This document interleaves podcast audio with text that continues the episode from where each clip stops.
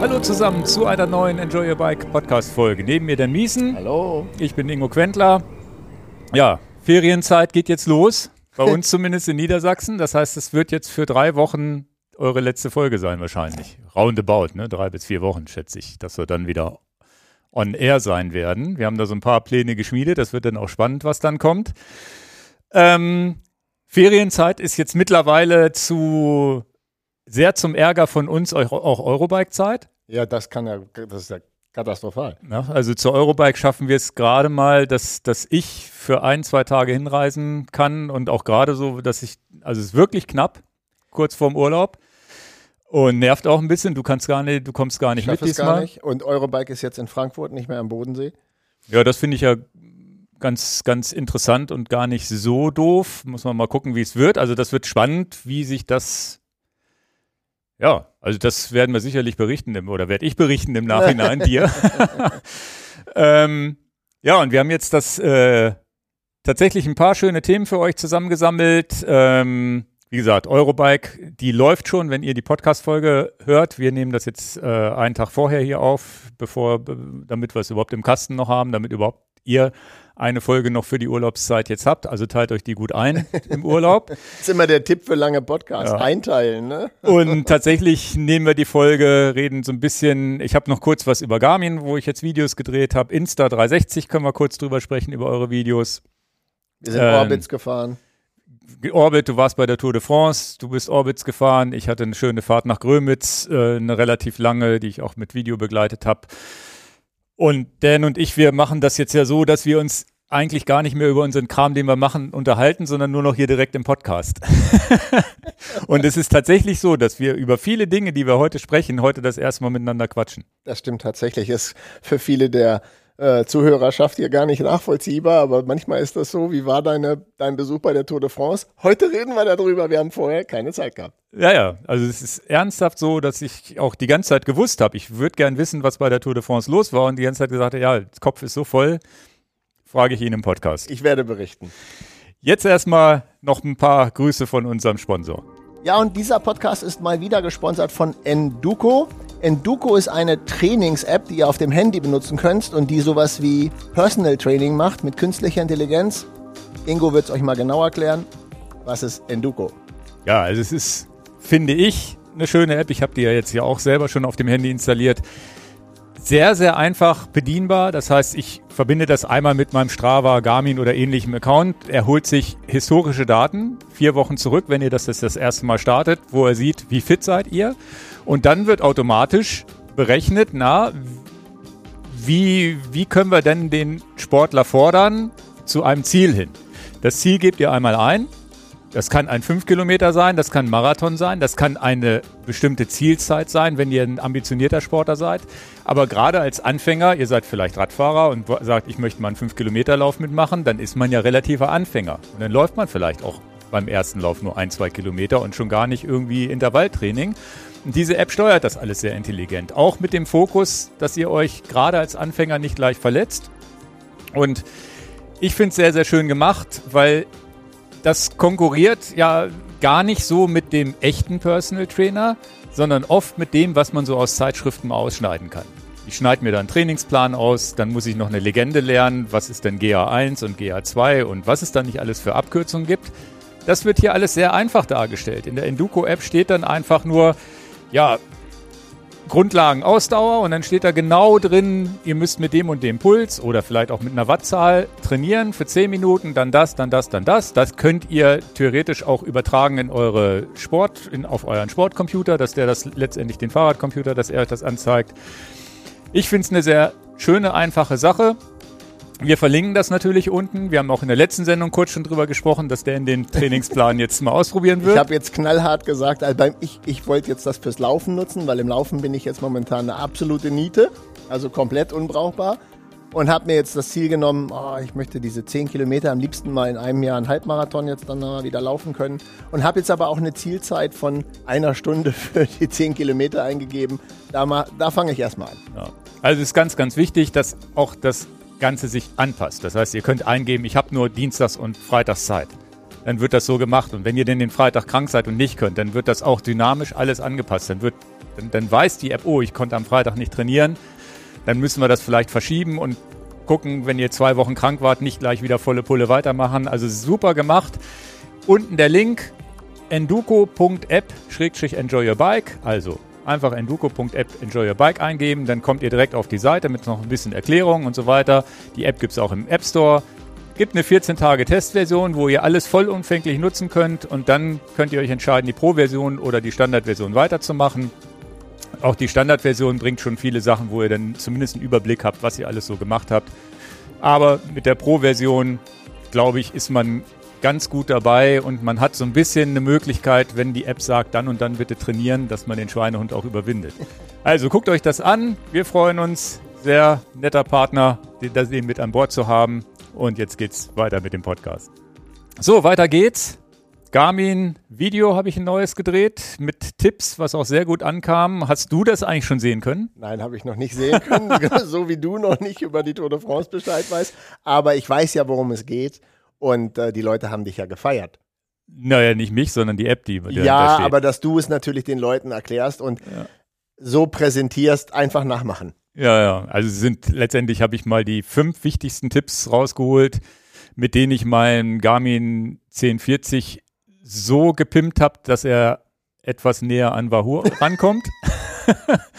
also es kostet bei Garmin viel Arbeit, dass das Display nicht mehr so blendet und dass ich mehr Datenfelder unter der Karte habe und so weiter mit Connect IQ Apps und ein Herzstück war ja, weil es viel nachgefragt haben und ich das hier auch schon besprochen hatte, ist die Smart Bike Lights Connect IQ App, sage ich jetzt immer. Es ist aber eigentlich nur ein Datenfeld. Und habe euch den Code rein kopiert, sodass jeder weiß, wie er es nutzen kann. Und die meisten kriegen es auf hin. Ich habe tatsächlich eine Sache vergessen. Ich hätte noch mal zeigen können, wie man das große Datenfeld einrichtet. Ist, aber die meisten, mal, die, die meisten haben es dann hinbekommen. Und dieses sechs Datenfelder-Ding und die Smart Bike Lights App, das ist halt schon was, wo ich sage, das ist schon, schon richtig cool. Ich habe hab, tatsächlich hast du einfach eine ewig lange Akkulaufzeit, wenn das Licht nur angeht. Also es geht darum, es kommt ein Auto und dann geht erst das Licht an. Radar läuft natürlich die ganze Zeit.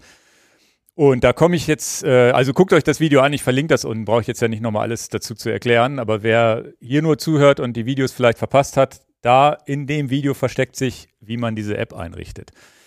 Und tatsächlich im Fazit habe ich auch nochmal dazu gesagt, es Garmin kostet halt Zeit, um sich das Gerät schön zu konfigurieren, während man so ein Wahoo ja auspackt und er funktioniert sofort. Karo ist irgendwo dazwischen. Ähm, also man muss tatsächlich, und klar, da bin ich auch auf der Seite der, der ganzen Wahoo-Fans, weil ich selber einer bin. Ich bin ja nicht immer noch Wahoo-Fan, weil es halt einfach ausgepackt und ein paar Sachen bei der App eingestellt und dann läuft das Ding. Und bei Garmin ist es halt so, oh, schon, wenn man das nicht weiß, und dann hat man wirklich zwei Stunden, es ist bis heute so, dass man immer wieder Sachen findet, wo man sagt, oh Gott, warum funktioniert das jetzt nicht? Oder die Connect IQ nochmal starten muss, wobei das ist bei Wahoo auch. Die Element-App ist immer der Trick, wenn irgendwas nicht geht, die App nochmal abzuschießen. Im schlimmsten Fall sogar das Telefon neu starten, hatte ich auch schon. Bei beiden, Wahoo und Garmin. Also ist immer so. Jetzt habe ich ein zweites Video gedreht, was ich hoffentlich jetzt in dieser Ferienzeit so als Lückenfüller mal mit reinmachen kann, wo auch viele mit Spannung drauf gewartet haben ist das neue Garmin Varia 716 mit ähm, Kamera. Und da würde ich äh, das. Ich habe es nicht ausprobiert, also von daher bin ich jetzt auch interessiert ja. an ein paar Infos. Genau, also es ist am Ende so, und das, das werde, kann ich hier ein bisschen ausführlicher erzählen, weil das Video auch noch nicht da ist und ich weiß, nicht weiß, wann es kommt. Also ich habe das jetzt für eine Ausfahrt mal benutzt.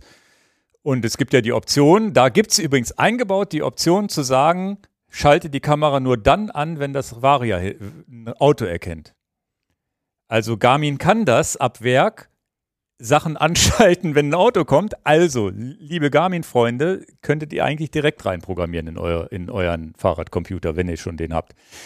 Ähm, habe ich ja gedacht, bin ich auch so losgefahren, habe ich gedacht, ist ja super, umso länger hält ja auch das Licht.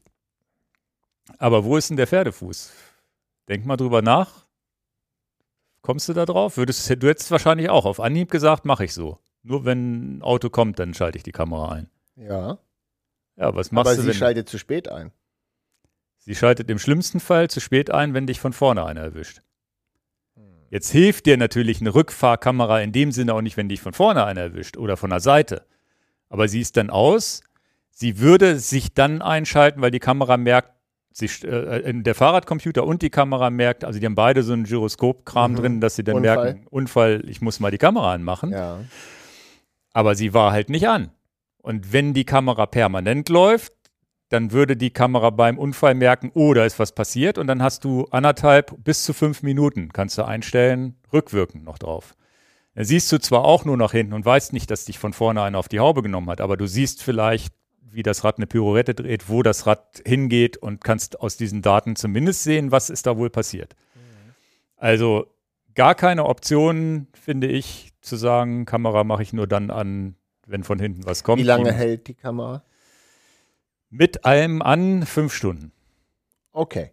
Also es ist nicht, Fünf Stunden ist aber auch schon was. es ist nicht viel, es ist nicht wenig. Für unsere, also für so eine Fahrt nach Grömitz wäre es halt zu wenig gewesen. Du kriegst die Option, Strom zu sparen, ist da, eher die Kamera abzuschalten, als das Licht abzuschalten. Licht könnte man ja wahrscheinlich, ich, ich habe jetzt gar nicht geguckt, ob man das auch über die Smart Bike Lights App steuern könnte. Man kann es aber theoretisch ja das Licht manuell auch über den Fahrradcomputer schon ab Werk abschalten und sich ein anderes Licht montieren. Da hat man vielleicht sechs Stunden oder sowas. Aber dann fahre ich lieber ganz ohne, weil genau in den zwei Stunden, wo das Ding hinten nicht mehr aufnimmt, da passiert ja dann meistens was. Das ist ja immer so Murphy's Law normalerweise. Also ich habe das Gerät in der Hand gehabt, das war schon sehr hm, bullig, würde ich jetzt sagen. das ist Massig, schon ja. mass massig. äh, Zeige ich im Video auch im Vergleich. Also Ja. es ist was ganz anderes als das Varia. Radar. Also ich bin momentan, was ich so höre und auch von dir jetzt so ein bisschen mitkriege, so 50-50 bin ich so. Ja. Ich finde es auch nicht ein Schnäppchen, muss ich auch ganz ehrlich sagen. Genau. Also ich finde es auch ein bisschen over the top vom Preis. Also das Fazit von meinem Video war halt auch, ne? Ich glaube, wenn du ein normaler Rennradfahrer bist und deine drei, vier Stunden trainierst maximal, dann könnte man sich das Gerät so schönreden, dann ist es vielleicht auch eine schöne Option, alles all in one zu haben. Du schließt ein Gerät an und fertig. Aber ansonsten hat es auch viele Nachteile. Du hast einen neuen Anschluss. Es ist wirklich clunky. Du musst es mit, du musst dieses Ding mit Kabelbinder nochmal fixieren, weil sonst ist es, finde ich, zu beweglich nur mit dem Gummiband. Und ich wäre dann eher so ein Typ trennen, ne? Dashcam und Varia. Also während ich Varia und Licht zusammen gut finde, aber auch das haben wir beide auch schon so genutzt, dass wir gesagt haben, wir machen das Licht aus und nehmen lieber nochmal ein getrenntes Rotlicht mit, was 60 Stunden leuchtet, damit das Varia möglichst lange hält. Ja. Da kann ich aber mit leben, dass das Licht mit an Bord ist, weil ich habe ja die Option, das auszumachen, ohne einen Nachteil zu haben, wenn ich ein Rotlicht dran mache. Bei der Dashcam habe ich keine Option, das auszumachen, weil das kriege ich vom Kopf nicht hin. Wenn ich eine Dashcam habe, habe ich eine Dashcam. Wenn ich die ausschalte Ja, und ja. dann baue ich einen Unfall, nervt mich das hinterher. Und bin aber nicht, noch nicht so sicher. Ich habe das auch noch nicht angefangen zu recherchieren, was gibt es für Dashcams. Habe dann auch mal drüber nachgedacht. Generell ist es natürlich geil, dass Garmin sowas auf den Markt bringt. Und das müsste ja viel mehr auf dem Markt sein, weil je mehr Fahrräder oder je mehr das Mode wird, sich eine Dashcam hinten dran zu knallen, Ich umso äh, hat man ja so eine. Schwarm, so eine Schwarmsicherheit, dass die Autos vorsichtiger vielleicht werden, weil sie denken, sie könnten aufgenommen werden. Genau. Dafür wäre es wieder ganz cool. Und ich weiß nicht, es es gibt irgendeine Dashcam, die ich jetzt aber, wo ich mal gucken muss, was das für eine ist. Ähm, da, welche man da fürs Rad gibt, gibt es natürlich bei Amazon viel so Billo-Kram, ne, den man sich ranklatschen Ja, kann. ich habe jetzt auch nicht das Interesse, irgendeinen so China-Schrott da ans Rad zu machen. Also Qualität muss es eigentlich auch sein. Also es ist ganz schwierig. Jetzt kommt der nächste wichtige Punkt. Wie beweiskräftig ist das? Jetzt habe ich gehört, dass es wohl, wenn man Dashcams benutzt und die regelmäßig löschen, dass man die wohl in Deutschland benutzen darf und auch, äh, dass sie beweisträchtig sind. Also es gibt wohl einen, einen, der per GoPro seinen, oder so einen ganz bekannten Fall, den ich glaube ich auch kenne, wo er mit einer GoPro aufgenommen hat, wie er, wie Ja. er bedrängt wurde vom Das Autofahrer. ist ja viral gegangen, das hat man Ja. ja. gesehen. Der ist sogar auf die linke Fahrbahnseite gegangen. Also viele Leute, die jetzt hier zuhören, ja, haben das Video im Kopf. Also das ist ja ein ganz krasses Video. genau. Er das, ist ja wirklich auf die andere Straßenseite und der Autofahrer hat ihn dann auch noch da versucht zu erwischen. Das ist ja ganz krass. Ja, ja. Und das ist ja, und das ist, und der hat ja richtig, äh, da, das ist ja vor Gericht akzeptiert worden. Ja. Jetzt ist es hier so, was ich definitiv sagen kann, du erkennst keine Gesichter in Autos. Ich wollte die Gesichter wegpixeln, damit ich nicht, also von bei meinen Beispielbildern keine Brauchst Chance, brauchte ich nicht. Genau. Also du erkennst nichts. Mhm. Das ist auch tatsächlich ein großer Nachteil von der Kamera, dass sie nur HD kann.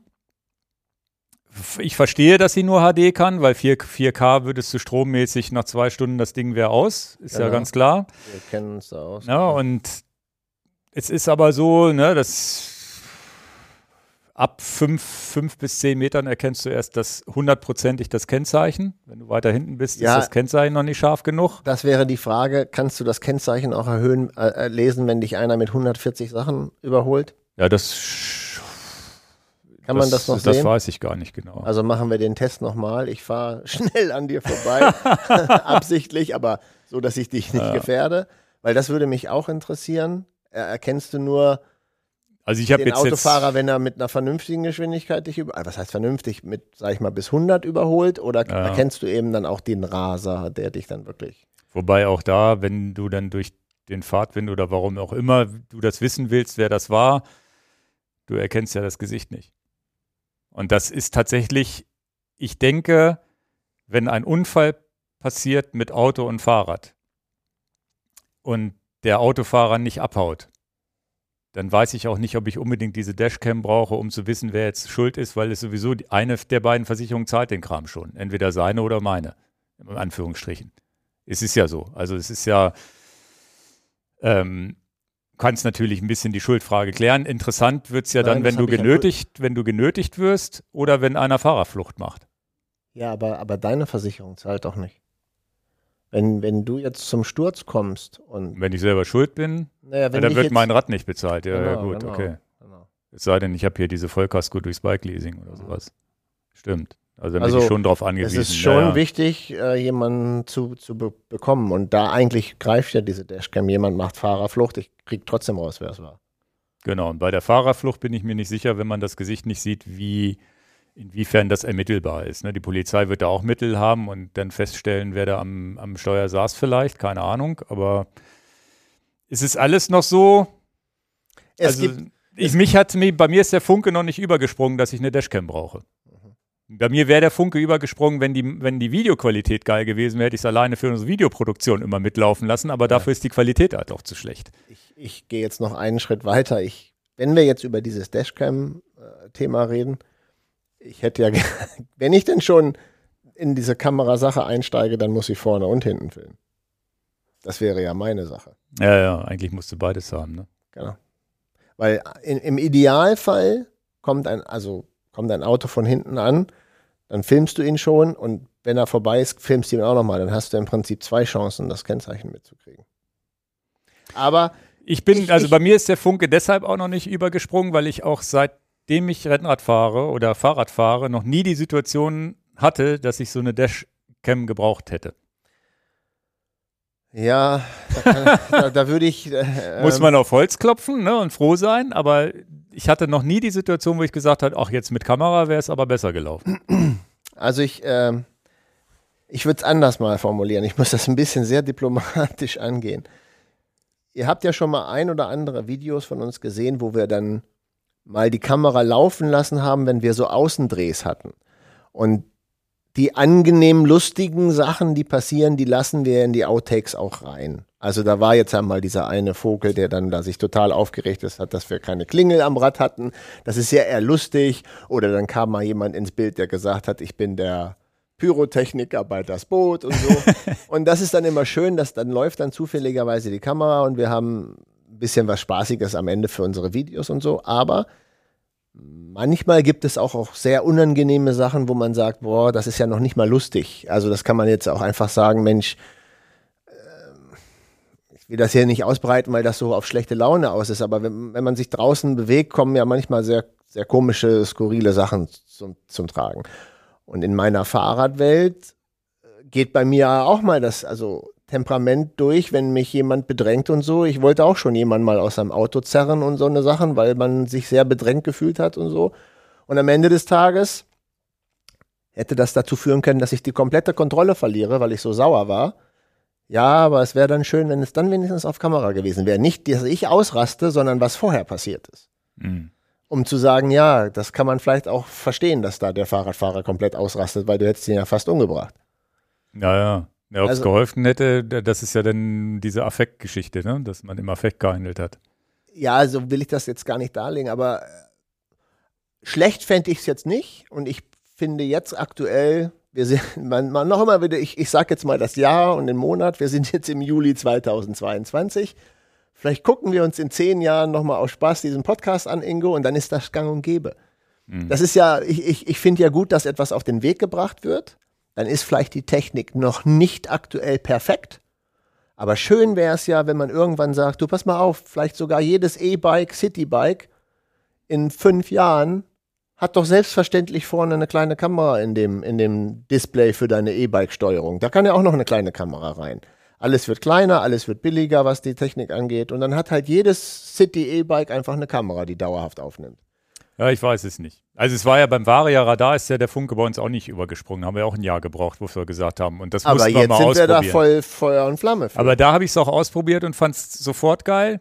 Hier habe ich es jetzt ausprobiert und habe gesagt, eigentlich belastet mich das eher, dass ich mich da noch um Kamera und so Kram benutzen kann, dass das Ding so schwer ist und dass es vielleicht nach fünf Stunden ausgeht. ja, es, es war, fünf Stunden finde ich gar nicht so schlecht. Nee, nee, also für so, eine, so ein Kombigerät definitiv schon echt geil gemacht. Also es ist auch technisch, es sieht ja auch super aus, das Ding. Und was ja auch wichtig ist, dass du halt keine Speicherkarte rein und rausnehmen musst, löschen musst und so, das wird einfach alles überschrieben. Genau. Das ist natürlich schon äh, äh, bequem. Also es ist, ist ganz witzig. Wie gesagt, Video dazu gibt's auch mit Bildern und so weiter.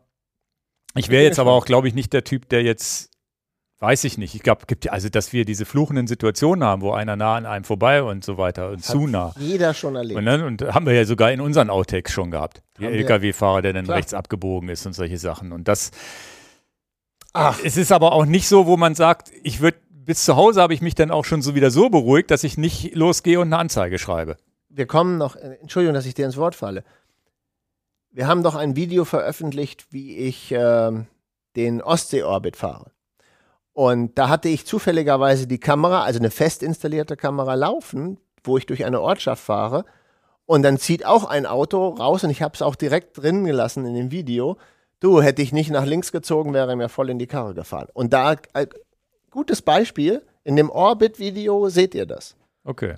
Ne? In deinem, in dem, das, was jetzt noch nicht online ist. Doch, äh, das ist äh, von so. dem Ostsee, Okay. von dem Ostseeorbit. Da seht ihr, da fahre ich durch eine Stadt mit Kopfsteinpflaster und ein Auto zieht direkt vorne rein. Ah. Und da war dann, und das wäre natürlich eine tolle Sache für eine Dashcam. Hätte ich jetzt nicht so reagiert, wie ich reagiert habe, wäre der mir voll in die Karre gefahren. Ja. Naja, so viel. Also, wenn wir schon mal beim Thema Kameras sind, ähm, dann habt ihr noch die Insta 360 bzw. Insta One Zoll und so weiter. Ihr habt jetzt euer ganzes Kameraequipment für den Sommer ausprobiert, ne? Ja, diese Sommertour, die da geplant ist, ähm, diese Skandinavien-Runde, die wollen wir mit Insta 360 äh, machen, weil wir da unterschiedliche Module anstecken Aber können. nicht nur die 360-Grad-Kamera, sondern Insta.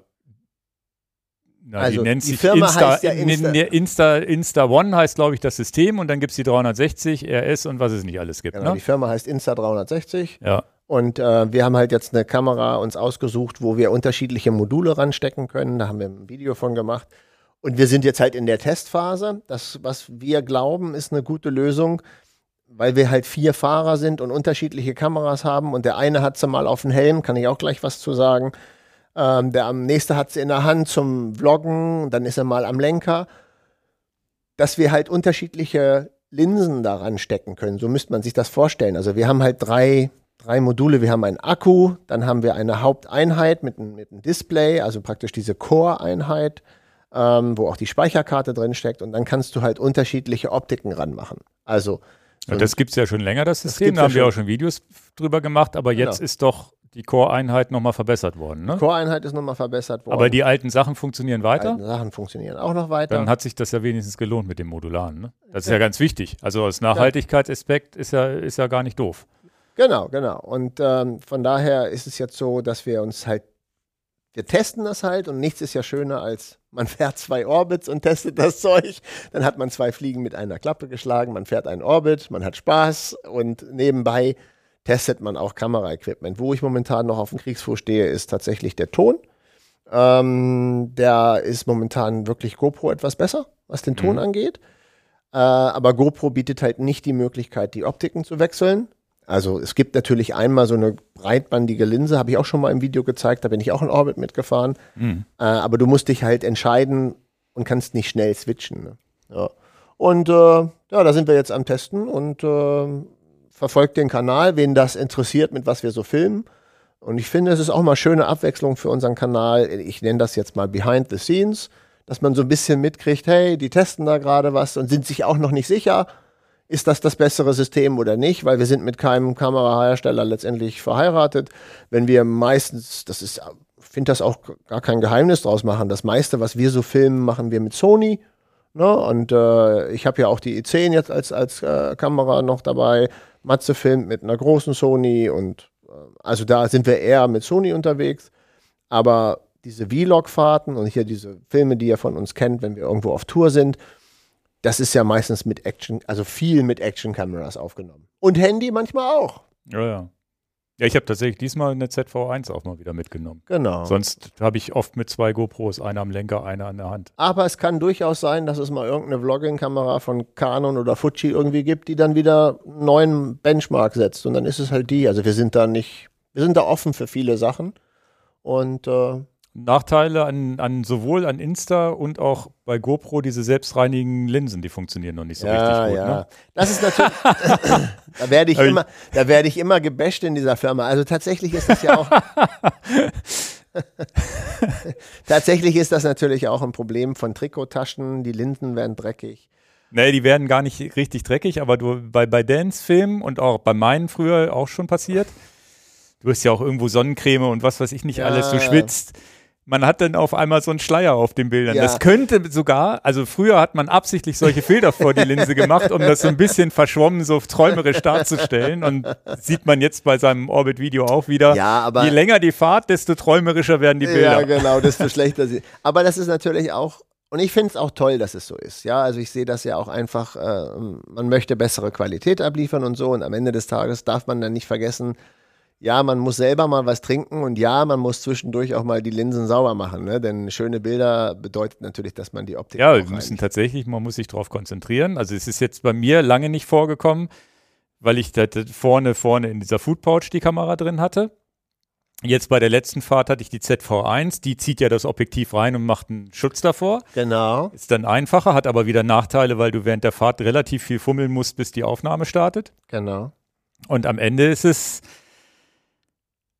ja wahrscheinlich ein kleines Plastiktütchen mit einem Beutel, den du irgendwie in die Trikottasche packst, weil sonst schwi- schwitzt der Dings voll und hilft auch nichts. Oder was weiß ich, im schlimmsten Fall Taschentücher. Ne? Das, also das ist halt, das ist halt die Aufgabe, die man auch sich setzen muss, wenn man halt Content, das muss ja nicht nur YouTube-Content sein, das kann ja auch der, der. Foto, du kannst auch mit dem Handy ein Foto machen. Sieht Genau. auch manchmal schleierig Genau, aus. und, ne? und da kannst du auch keine Sonnencreme drauf gebrauchen. Und es ist natürlich auch, du kannst ja auch einen schönen Urlaubsfilm drehen für dich selber und gar nicht veröffentlichen für andere Leute. Ja, dann ist es nichts einfacher, aber man muss trotzdem mal die Linse sauber machen. ja, ja, genau.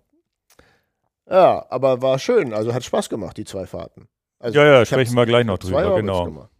das äh, ist ja auch eigentlich unser, unser Hauptthema, mal darüber zu sprechen, was wir alles so gemacht haben. ähm, genau, also die, die, die Kamera, du, du, du filmst dann mit der Action Camera, dann gibt es die 1 Zoll Variante und mit den 360 Grad. Genau, drei verschiedene Und Optiken. diese 1 Zoll 360 Grad, die haben wir jetzt noch nicht in der Kürze der Zeit, die ist ja jetzt ganz frisch raus, die versuchen wir Ganz auch noch zu kriegen. raus. Versuchen wir auch noch zu kriegen. Ja. Ja.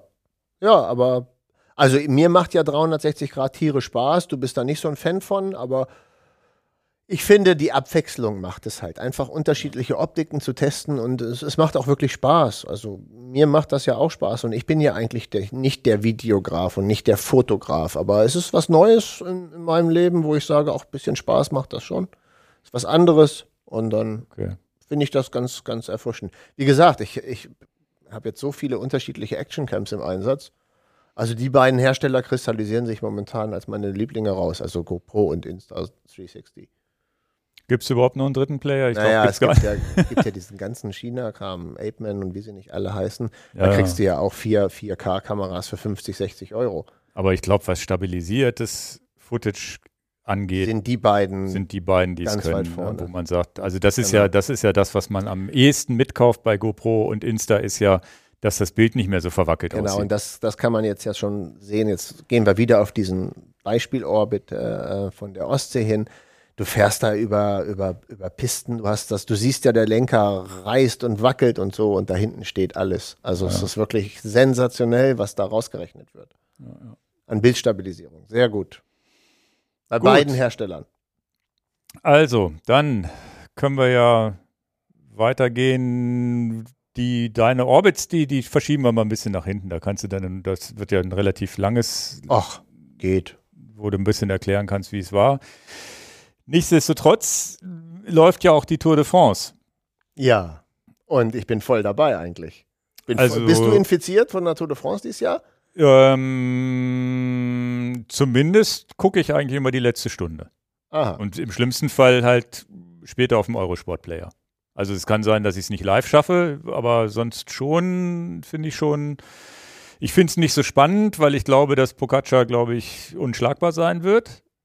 Aber es sind schöne, spannende Etappen dabei gewesen, wo, wo so ein Wort van Art gewonnen hat, wo man nicht mit gerechnet hat. Und auch jetzt hat er ja nochmal eine zweite Etappe gewonnen. Also den finde ich ganz cool, wie der da so, wie sie da diese eine Etappe da, wie sie da ausgerissen sind. Und dann, Da dann war dann, aber auch richtig Druck drauf. wie hieß der Lennart Kemmler, Kemmer, Kemner? Äh, der, der, der f- 100 Meter vorm Ziel, Das war ärgerlich. fast Etappensieg für Deutschland mal wieder. aber es waren auch ein Anstieg mit 24 Prozent oder auf Gravel. und das ist doch auch, du hast wirklich gesehen, da wenn du da nicht den leichtesten Gang unter der Sonne hast, ich hätte ihm wirklich gegönnt, dass er so eine Igelschaltung Na, einer ist doch nebenbei gelaufen. Ja, ja. Der war genauso schnell, wie die, die gefahren sind. Wir reden gleich drüber, wir reden gleich. Aber du bist also schon dabei. Ich bin, Genau. ich würde sagen, ich bin voll dabei. Ja, ja, also ich auch. Also ich gucke es jeden Tag, ähm, versuche es zumindest. Jetzt muss man mal gucken, wenn, wenn man im Urlaub ist, ob man das noch irgendwie hinkriegt. Aber eigentlich mit Eurosport-Player, ja gut, muss man gucken, wenn man im anderen Land ist. Wir sind in Griechenland, ob, ob ich dann überhaupt hier mit VPN und so muss ich ja diesen Darf ich den VPN Finger heben, bevor wir den Podcast machen? Also, ich verdiene mit der Firma kein, kein Geld und es ist kein Sponsor hier irgendwie, aber ich habe ja diesen, äh, diesen NordVPN. Ich glaube, den habe ich auch. Ja, Der ist der Knaller. Ja.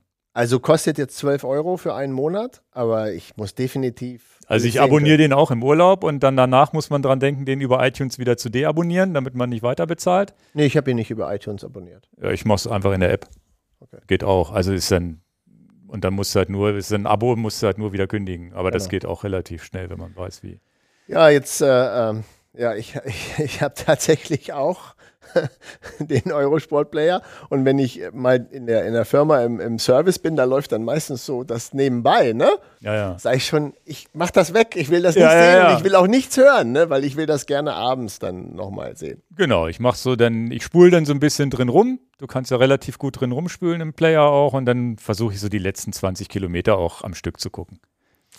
Ja, ähm, und äh, Aber war letztes Jahr nicht so, da warst du raus. Genau, und das finde ich immer so, so spannend, dass ich mal sage, oh, Tour de France, entweder bin ich voll dabei oder es interessiert mich gar nicht.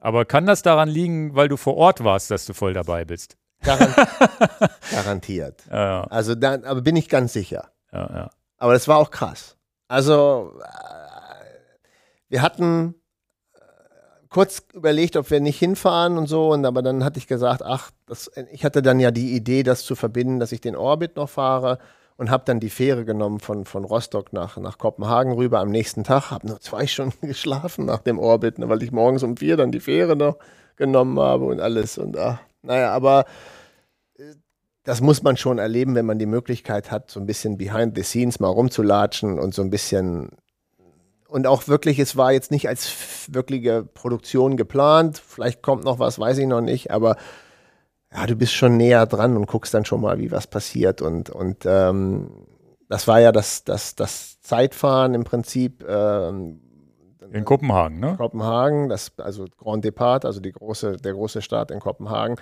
Ihr kennt das dann alle, wie die diese Rampe runterfahren und dann diese kleinen 13 Kilometer, diese, diesen Prolog da fahren.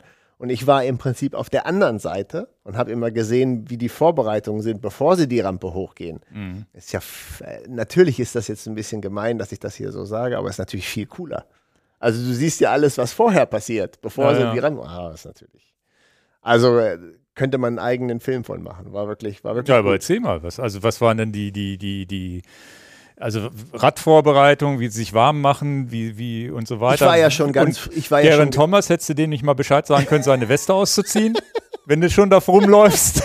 also, also was, was, äh, was tatsächlich für jeden gut war und nicht nur für den Bereich, der praktisch abgesperrt war. Die ganzen Teambusse sind ja da letztendlich zwar eingezäunt, aber schon für den Otto Normalverbraucher zugänglich, dass du mit ein bisschen Tele auch alles da abfotografieren kannst. Also wenn du da als normaler Zuschauer bist hinter dem Gitter, kannst du da schon mal schöne Eindrücke machen. Es war auch ziemlich voll, muss man auch wirklich sagen. Ähm, das, das kann ich also jedem empfehlen. Das ist jetzt nicht so, dass du da irgendwie ein VIP-Kunde sein musst oder so. Nein, du kommst da schon relativ nah an die Busse ran. Und ich empfehle natürlich jedem nicht nur sein Handy mitzunehmen, sondern wenn er die Möglichkeit hat, eine Kamera mit einem Tele zu haben, ist das natürlich wesentlich schöner. Aber die Stimmung ist ja allgemein gut. Ähm, was du siehst, ist, wie viel an diesem Tag noch an den Rädern geschraubt wird. Das war ja für mich gar nicht glaubbar. Also da bin ich ja auch nicht in der Szene so drin und das kenne ich ja auch gar nicht. Aber es war, und das hätte jeder Zuschauer merken können, ne? Mensch, was die da noch schrauben und nochmal machen und hier und so. Und normalerweise hättest du gedacht, Mensch, könnt ihr nicht die Räder alle fix und fertig haben? Du stellst den Bus dahin, packst die Sache raus, pumpst die Luft auf und alles. Es muss doch alles fertig sein. Hat denn da auch jemand den Makita benutzt? Nee, nee, das habe ich tatsächlich nicht gesehen. Tatsächlich habe ich nicht gesehen. Äh, also das hat mich irgendwie, eigentlich würde ich sagen, es hat mich irritiert, dass da ja an dem Tag noch so viel an den Rädern geschraubt wird. Also wirklich hantiert wird. Wo ich immer denke, hm, also normalerweise müsste das doch einen Tag vorher alles sitzen und dann hat man einen lauen Tag. Man packt die Räder aus, stellt die dahin, Ja, pumpt die wahrscheinlich Luft ist auf. das alles mit heißer Nadel getaktet. Das kann sein. Es äh, ähm, kam jetzt ja auch noch dieser neue Time Trial Reifen an dem Tag auch noch raus von Conti. Da habe ich natürlich auch überall geguckt, wer fährt den schon und wer fährt den noch. Was mich auch überrascht hat, ist, wie viel noch elffach Shimano gefahren sind und nicht zwölffach hatten. Weil es die nicht gibt, ne? Keine Ahnung. Also ich habe halt viel elffach gesehen. Also und das kann jeder Besucher merken. Also da musst du, ne? Also das ist ja der Bereich, wo die Vorbereitung. Dann der Bereich hinter der Startrampe. Da fand ich am allerspannendsten den UCI-Messstand, der von Shimano betrieben wurde. Also es waren Shimano-Mitarbeiter da, die diesen Messstand äh, äh, ähm, da betrieben haben und die UCI misst dann ja jedes Rad aus. Ne? Ist das den Regularien entsprechend und ist Kurz bevor es zum Start geht, oder wie? Genau. Und Was passiert, wenn man da einen das Fehler gemacht ich, hat? das ist ja das, was ich vielleicht im Podcast hier mal erzählen darf, was ganz interessant ist. Also das beginnt ja den ganzen Tag über. Und dann äh, siehst du dann Mechaniker, die kommen teilweise mit vier Rädern dahin zum Vermessen. Ne? Zwei Räder werden geschieden, zwei sind noch untergehabt, wo ich denke, Mensch, so ein Rad kostet doch immer 10.000 Euro, da gehst du mit 40.000 Euro unterm Arm dahin, wo ich mal denke, Leute. ja, aber äh, und dann werden die Räder durchgemessen und dann ist das, sag ich mal, noch drei Stunden zum Start okay, und dann merkst du ja, also ich fand das sehr spannend. Das war eigentlich mein, mein, mein spannendster Teil, zu sehen, okay, es sind drei Stunden zum Start. Ist auch ein schönes Podcast-Thema. Und dann stehen da drei Räder äh, oder vier Räder und drei, kein Problem, die sind alle in Ordnung, durchwinken, aber das ist falsch. Wie kann das sein, dass das vierte Rad falsch ist? Also, das ist ja wie, wenn du zu einer Prüfung gehst, dann und die darf, du darfst da nicht durchfallen. Ist doch klar, wenn das nicht in Ordnung ist, dann musst du wieder in, zu deinem Bus laufen, musst dann wieder den Sattel drei Zentimeter nach hinten machen oder einen Zentimeter oder irgendwas. Ist doch Mist. Also normalerweise muss es doch eine Selbstverständlichkeit sagen. Es ist Ja, die müssten ja selber so eine Messvorrichtung naja, haben. also das ist ja das, was ich nicht weiß. Wie kommt es dazu, dass Räder durchfallen? Es müsste doch eigentlich auch alles im Vorfeld klar sein. Natürlich besteht dieses Rad diesen Messtest. Und dann gibt's dann, also das ist ja das Schönste an der ganzen Sache, dann gibt's da ja manchmal wildeste Diskussionen. Der Sattel dann muss einen Zentimeter nach hinten und dann in allen möglichen Sprachen und Schimpfwörter kann man und Schimpfwörter kann man auch in, in, in jeder äh, Sprache identifizieren und auf Französisch nun mal äh, eindeutig ist nicht nicht schwierig das Französische Gerne. und äh, das fand ich also auch spannend, aber dann ist ja noch drei Stunden vorm, vorm Start, das kriegt man ja alles noch hin. Dann ist halt Aufregung und so, aber fand ich ja auch interessant, dass das passiert. Und jetzt kommt ja das Krasse an der Sache. Das ist ja dann so, ja, drei Stunden vorm Start, das machen dann die Mechaniker. Aber es gibt auch Räder, die kommen dreimal dahin und die sind dreimal falsch. Also das ist ja auch, das ist ja auch nicht fassbar, wo du sagst, der ist jetzt zum dritten Mal da und wird zum dritten Mal weggeschickt. Wo ich auch denke, also, das ist ja auch nicht fassbar. Das ist äh, nicht bei den Amateurteams passiert, sondern bei den Profiteams. Ja, ne? genau, wir sind bei der Tour de France. Das ist jedenfalls interessant. Vielleicht machen die das dann auch auf, aus, aus Absicht, um die zu beschäftigen und zu, also vielleicht will auch der eine den anderen ärgern. Das kann auch sein. Man weiß es nicht. Also man kommt nicht. Und jetzt kommt aber, jetzt dreht sich das aber. Dann kommen ja manchmal die Fahrer, die demnächst auf die Rampe müssen und starten müssen. Und das Rad war noch nicht in Ordnung. Dann kommen die Fahrer selber schon mit Helm und Brille Kriegen, kriegen und fahren. also wenn jetzt so ein, so ein Garen Thomas sein Rad getestet hat, wird das dann nochmal kurz vorm Start Nein, getestet? nein, nein, Dann ist ein grüner Aufkleber Dann drauf. ist alles in Das Ordnung. heißt, die nehmen es zurück, stellen den Sattel wieder 10 Zentimeter zurück und er geht damit zum Start oder wird das irgendwie gemonitort, dass der dann nicht nochmal was umstellt? das kann ich, das kann ich dir nicht beantworten. Okay. Also, Fakt ist, ich war ja da, wo der Messstand ist. Viele von den Fahrradfahrern, die dann kommen, die demnächst starten müssen, fahren dann dran vorbei und bewegen sich Richtung Rampe, Ohne nochmal gemessen. ohne nochmal zu werden. gemessen zu werden. Das ist jetzt aber eine Vielleicht, blöde, vielleicht, ist jetzt ja, vielleicht ist da ja auch nochmal so ein Ausfallverfahren, vielleicht werden die ab und zu mal rausgefischt. Und dann kommen aber Fahrer rein, wo du merktest, die starten demnächst in zehn Minuten. Und dann kommt nochmal das Rad zum Vermessen da drauf, wo ich denke, alter Schwede, du hast ja nur noch zehn Minuten. Wenn da jetzt was falsch ist, dann müssen, das, dann müssen die Mechaniker ja im Zweifelsfall ein normales Rennrad rausholen und sagen, Hauptsache du fährst. Hier im Hinter... Ah, jetzt ist gerade das Bild weg. Kannst du das zurückblättern? Nee, weiß ich nicht. Wir haben ja hier noch YouTube laufen. Guck dir mal diese 3D gedruckten Aerobars hier an. Also das ist ja, äh, also wer das nicht sehen Ja, ja. kann jetzt hier, weil er den Podcast nur hört, das ist manchmal ganz gut darüber zu switchen. Habe ich hier bei den Specialized-Rädern auch, viele, also die Auflieger sind ja fast alles 3D gedruckte Auflieger, also ja. custom-made Sachen. Das ist echt krass. Hat mir sehr viel Spaß gemacht. Und ähm, das war. Und wenn die jetzt, wenn die, gab es da dann welche, wo kurz vor Schluss noch was geändert werden musste? habe ich jetzt, ja, mit bis kurz vorm Start geändert werden, aber ich habe jetzt keine gesehen, wo es dann in den Brunnen gefallen ist. Aber dieser Stressfaktor, also jeder kennt das ja ein bisschen, man muss ja versuchen, durch einfache Mittel versuchen, den Stress runterzubringen und da, dann be bedeutet ja, indem ich halt besser vorbereitet bin und nicht Sachen auf die letzte Sekunde mache, das ist ja, äh, das ist wie mit Koffer packen. Ja, dann packst du halt einen Abend vorher den Koffer, dann hast du nicht so viel Stress.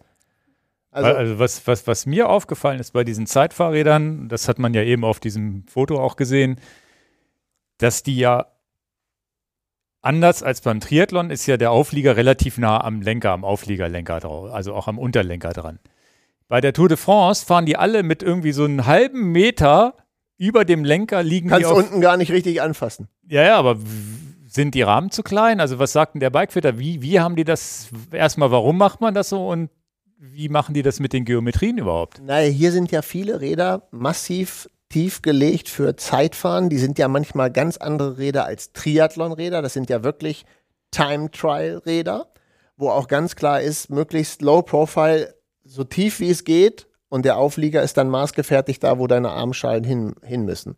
Das ist ja bei den normalen Triathlon-Rädern, das kann sich ja auch, können sich auch wenig Leute leisten, sowas, und haben auch nicht die technischen Möglichkeiten, das umzusetzen. Ne? Naja, du musst es ja fahren können, auch von der Beweglichkeit. Beziehungsweise wenn du Genau. als Triathlet so ein Ding fährst, kannst du ja vergessen, hinterher nochmal zu laufen. Also, also ein Traum, was da alles für die Leute maßgeschneidert wird. Das ist ja, also, aber das, das wirklich 20 Zentimeter, ja, ist keine Seltenheit.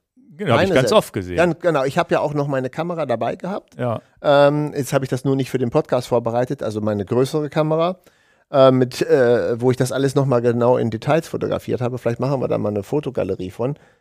Sehr krass. Also es ist genau so, wie du sagst. Sehr low, der untere Lenker. Aber das bedeutet, ich fahre einen extrem kleinen Ra Rahmen, oder? so. ja, aber das fahren die ja eh alle. Ja. Die fahren ja Also eh wenn jetzt ich einen 56er, der ja für mich schon relativ klein ist, fahren die einen 52er dann, oder Ja, was? aber das war früher auch schon so. Wenn ich früher Saint-Etienne Zeitfahren gesehen habe, hier Ivan Basso hätte ich jetzt, der irgendwie auch 1,85 ist, fährt dann auch einen 54er Rahmen, wo du auch denkst, krass, solche Sattelstützen gibt's ja gar Ja. nicht. Doch, für die Profis gibt's sowas. Aber das muss sich ja auch ganz komisch lenken, wenn du so weit überm Lenker Ja, liegst. aber es Ne? geht nur um eins. Windwiderstand reduzieren. Es geht nur um eins. Und natürlich hier bei 13 Kilometer, ja, da geht's mal auch nicht um Komfort. Da musst du runter und da muss alles sitzen. Ja, das war meine Position, dahinter hinter der Startrampe, alles zu beobachten. Hat mir viel Spaß gemacht und dann hat es natürlich angefangen zu regnen, dann hat es mir gar keinen Spaß mehr gemacht. äh, und was, was natürlich wirklich, ähm, ich muss sagen, das hat mir in der Seele leid getan, weil was für eine traumhaft tolle Stimmung in Kopenhagen die Tour de France zu starten. Ich kann mir nicht einen besseren, ich kann es mir nicht besser erträumen. Ihr habt das ja im Fernsehen mitbekommen. Und Dänemark hat es auch wirklich verdient und Kopenhagen hat es auch nochmal verdient. Irgendwie Europas Fahrradstadt Nummer eins. Die sind ja alle so Fahrradverrückt und so. Es hätte nicht schöner sein können. Die, die Leute sind alle so freundlich, so nett, so. Es war so eine Bombenstimmung da. Also deswegen hat es sich wirklich gelohnt. Und du hast auch wirklich, du hast auch wirklich, ich kann das nicht anders sagen, das Gefühl gehabt, wenn's wer verdient hat, dann diese ganzen Dänen und Kopenhagener, die da an der, am Start stehen, also die haben es auch wirklich, die sind auch wirklich dabei. Die wissen auch, wie Radfahren geht. Die gehen und, und deswegen meinte ich das so. Und dann hat es mir wirklich in der Seele leid getan, dass es dann nach einem kurzen Moment, als das Zeitfahren begonnen hat, dann geregnet hat.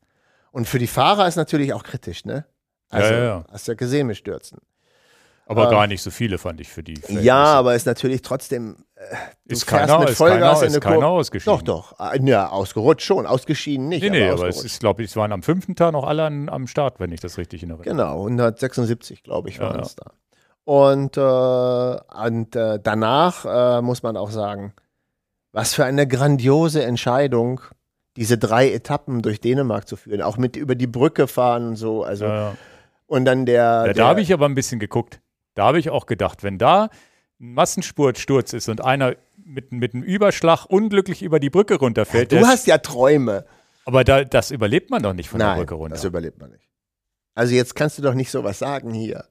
Wie kannst du denn daran denken, dass einer als Fahrradfahrer ich weiß nicht, ob da fliegt? noch ein Puffer hinter diesem, hinter der Absperrung gewesen wäre. Aber Daran habe ich jetzt nicht gedacht. aber du, äh, es ist ja nicht wie, wie eine Leitplanke, sondern höher als eine Leitplanke da. Das ist ja schon so gemacht. Aber wo ich dachte, aber andererseits ist das bei jedem Auto, was da lang fährt und Unfall, der passieren kann, wahrscheinlich genauso. Oder Motorrad. Hab noch nicht gehört, dass da ein Auto die Brücke runtergeflogen ist. Nee, aber ich habe da in dem Augenblick gedacht, da, da möchtest du nicht runterfallen als Radfahrer. Aber was für eine grandiose Möglichkeit, die Tour de France über diese Brücke zu schicken. Es gibt ja nur zweimal im Jahr, wo diese Brücke für Fahrradfahrer möglich ist. Es gibt Okay. da in Dänemark so eine, so eine Tour, die es da gibt. Ach, Einmal im Jahr. ich habe nämlich auch überlegt, aber da ist kein Radweg nebendran oder sowas. Nee. Okay.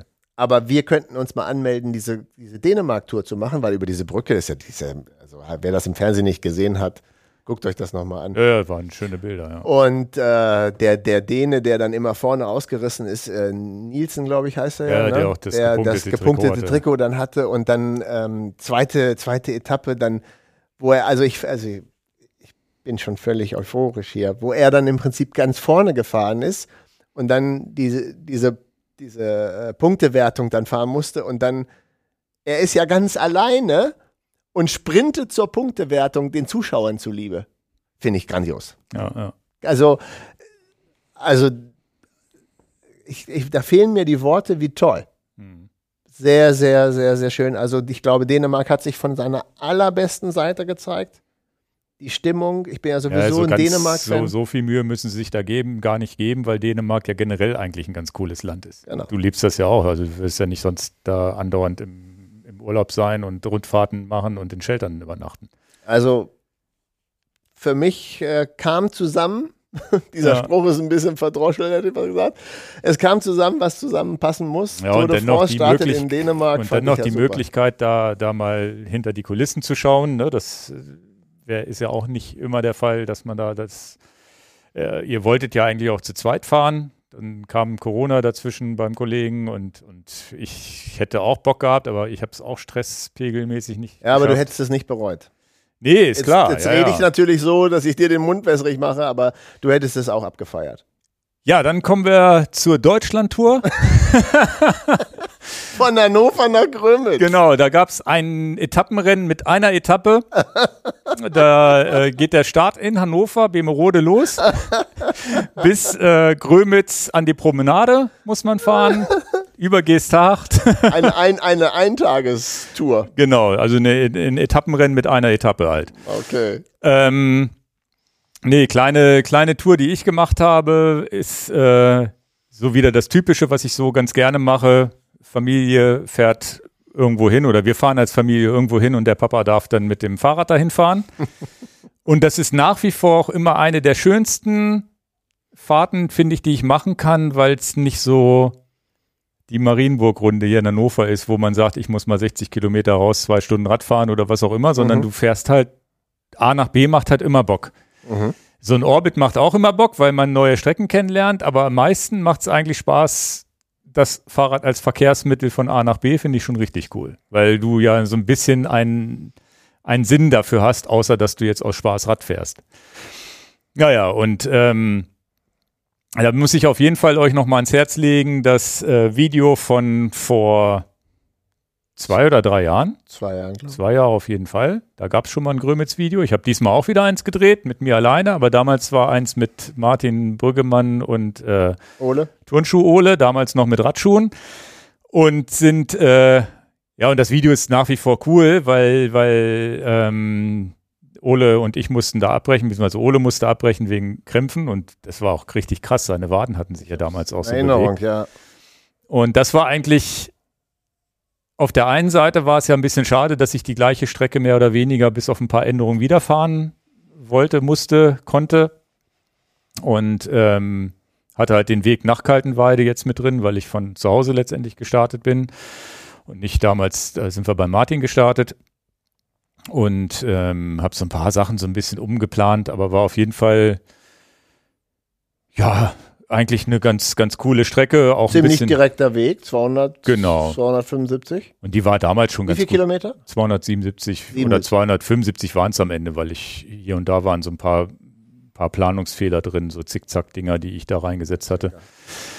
Und die ähm, die war ja von Martin damals schon super geplant, so relativ verkehrsarm oder halt an Bundesstraßen mit Fahrradweg, die aber auch nicht so ultra befahren waren, bis auf einige kleine Ausnahmen. Auch ein bisschen Schotter dabei, wie ich das halt so heutzutage. Das ist übrigens auch eine, ein schönes Fazit, dass ja ähm, mit den Rennrädern und Tubeless heute dieses bisschen Schotter immer mit dazukommen kann. Was ist ja so mit Schla in der Schlauchreifenzeit hätten wir das im Leben nicht gemacht. Ja, weil du immer Angst hast, dass wenn der Reifen kaputt geht, du Riesenprobleme kriegst. Und Ja, jetzt ja. mit Tubeless und, Also passiert ja und, nichts und, mehr. und Pannendichtmilch, ne? Genau, also hast ja Pannendichtmilch, du hast fährst mit weniger Druck, so dass es nicht mehr so unkomfortabel ist. Die Reifen sind mit 28 Millimeter auch ein bisschen breiter. Also diese Möglichkeit, immer mal zwischendrin eine Schotterpassage zu haben. Ich habe jetzt nicht zu viel eingebaut, weil ich halt schon 7.30 Uhr irgendwann bin ich los und ich musste irgendwie abends um möglichst um 19 Uhr, 19.30 Uhr auch ankommen, weil dann Essen gehen angesagt war oder solche Sachen oder das Buffet abends eröffnet war, was auch immer in dem Hotel so dass ich jetzt nicht richtig rumbommeln konnte und schon und je mehr Schotter du einbaust, desto langsamer wirst du ja halt. Und ähm, war richtig cool. Und das äh, größte Problem an äh, was was was Pannen, also Pannen hatte ich nicht, aber ich hätte mein Rad, mein Rad einfach nicht aufgepumpt, bevor ich losgefahren bin. Das ist keine gute Option. Das ist keine gute Wahl. Das heißt, wenn man keine Pannen hat mehr und man möchte mal seine Minipumpe ausprobieren, einfach mal ohne Aufpumpen losfahren und dann so nach drei, vier Kilometern merken, Mensch, irgendwie ist der Ah. vordere Reifen so ein bisschen schwammig. Vier Kilometer ist dann auch schon, dann hast du ja schon achtmal, um wieder kurz nach Hause zu fahren und wieder loszufahren. Ja, dann wären es 290 geworden Ja. wahrscheinlich. Naja, nicht ganz, aber Wie kann dir denn das passieren? ja, nicht drüber nachgedacht. Also ich hab, bin dann morgens, also ich bin ja relativ entspannt. Ich habe erst überlegt, fährst du um sechs los und sonst wieder habe ich gesagt, nee, da habe ich jetzt auch keinen Bock drauf. War auch tatsächlich ja gar nicht so warm morgens. Ich dachte, okay, ab acht wird das mit dem Wetter halbwegs gut. Fährst du um acht los und dann habe ich gedacht, ach, war ich früh wach, und dann kannst du ja auch um 7.30 Uhr, äh, dann wartest du ja nicht zu Hause dann fährst du einfach los. Und habe halt, normalerweise lege ich mir auch immer alles ans Fahrrad, so leere Trinkflaschen, die ich noch auffüllen muss, die Luftpumpe und habe ich aber irgendwie die Luftpumpe nicht hingelegt, beziehungsweise den Makita, den schönen Kompressor. Und dann hast du vier Kilometer später gemerkt, das fährt sich gar nicht gut. Ja, tatsächlich, der Hinterreifen ging halbwegs, aber der Vorderreifen war ein bisschen komfortabel. Sagen wir mal so. Und dann konnte ich endlich mal, mal unsere Minipumpe ausprobieren, die ich schon, schon seit gefühlten 15 Jahren spazieren fahre und noch nie mit der gepumpt habe, Das ist so gesagt. krass. Wie kannst du denn eine Pumpe in deiner Satteltasche haben und dann die nicht absichtlich mal probieren? Weil du gesagt hast, die ist ganz gut. Ja, das ist, das ist sehr, das ist übrigens sehr löblich hier, dass ihr das offiziell gehört habt. Er hat also mir blind vertraut.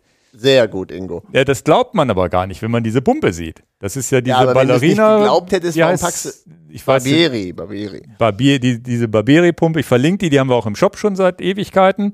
Das ist eine ultra kleine, ultra leichte, ultra effektive und auch nicht zu teure, ganz wichtig die Info, nicht zu teure Carbonpumpe.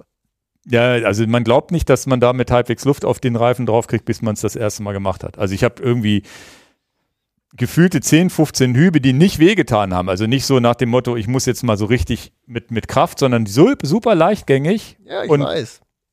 pumpt die eigentlich beim Rausziehen und beim Reinziehen Nein, oder was? die pumpen nur beim Reinziehen. Also, beim Rein. es, also es war so schnell, dass ich gemerkt habe mit meinem äh, Nanometer im Daumen, okay, jetzt stimmt der Luftdruck. Ähm, wichtigster Tipp, den ich im, im Dings damals gegeben habe, im, äh, Adventskalender. in unserem Adventskalender, dass äh, die, die es noch nicht gehört haben, ihr pumpt euren Reifen mit einer schönen Luftpumpe zu Hause auf, danach mal fühlen, wie sich das anfühlt. Damit, man, damit man ein Gefühl dafür kriegt, was ist es denn jetzt? Genau, also wenn ich dann weiß 4,1 Bar und der Witz ist, das Gefühl ist ja bei jedem Reifen gleich. Das ist beim 1,7er Mountainbike-Reifen genauso wie beim 28 Millimeter Dings mit 4 Bar gegenüber 1,7 Bar.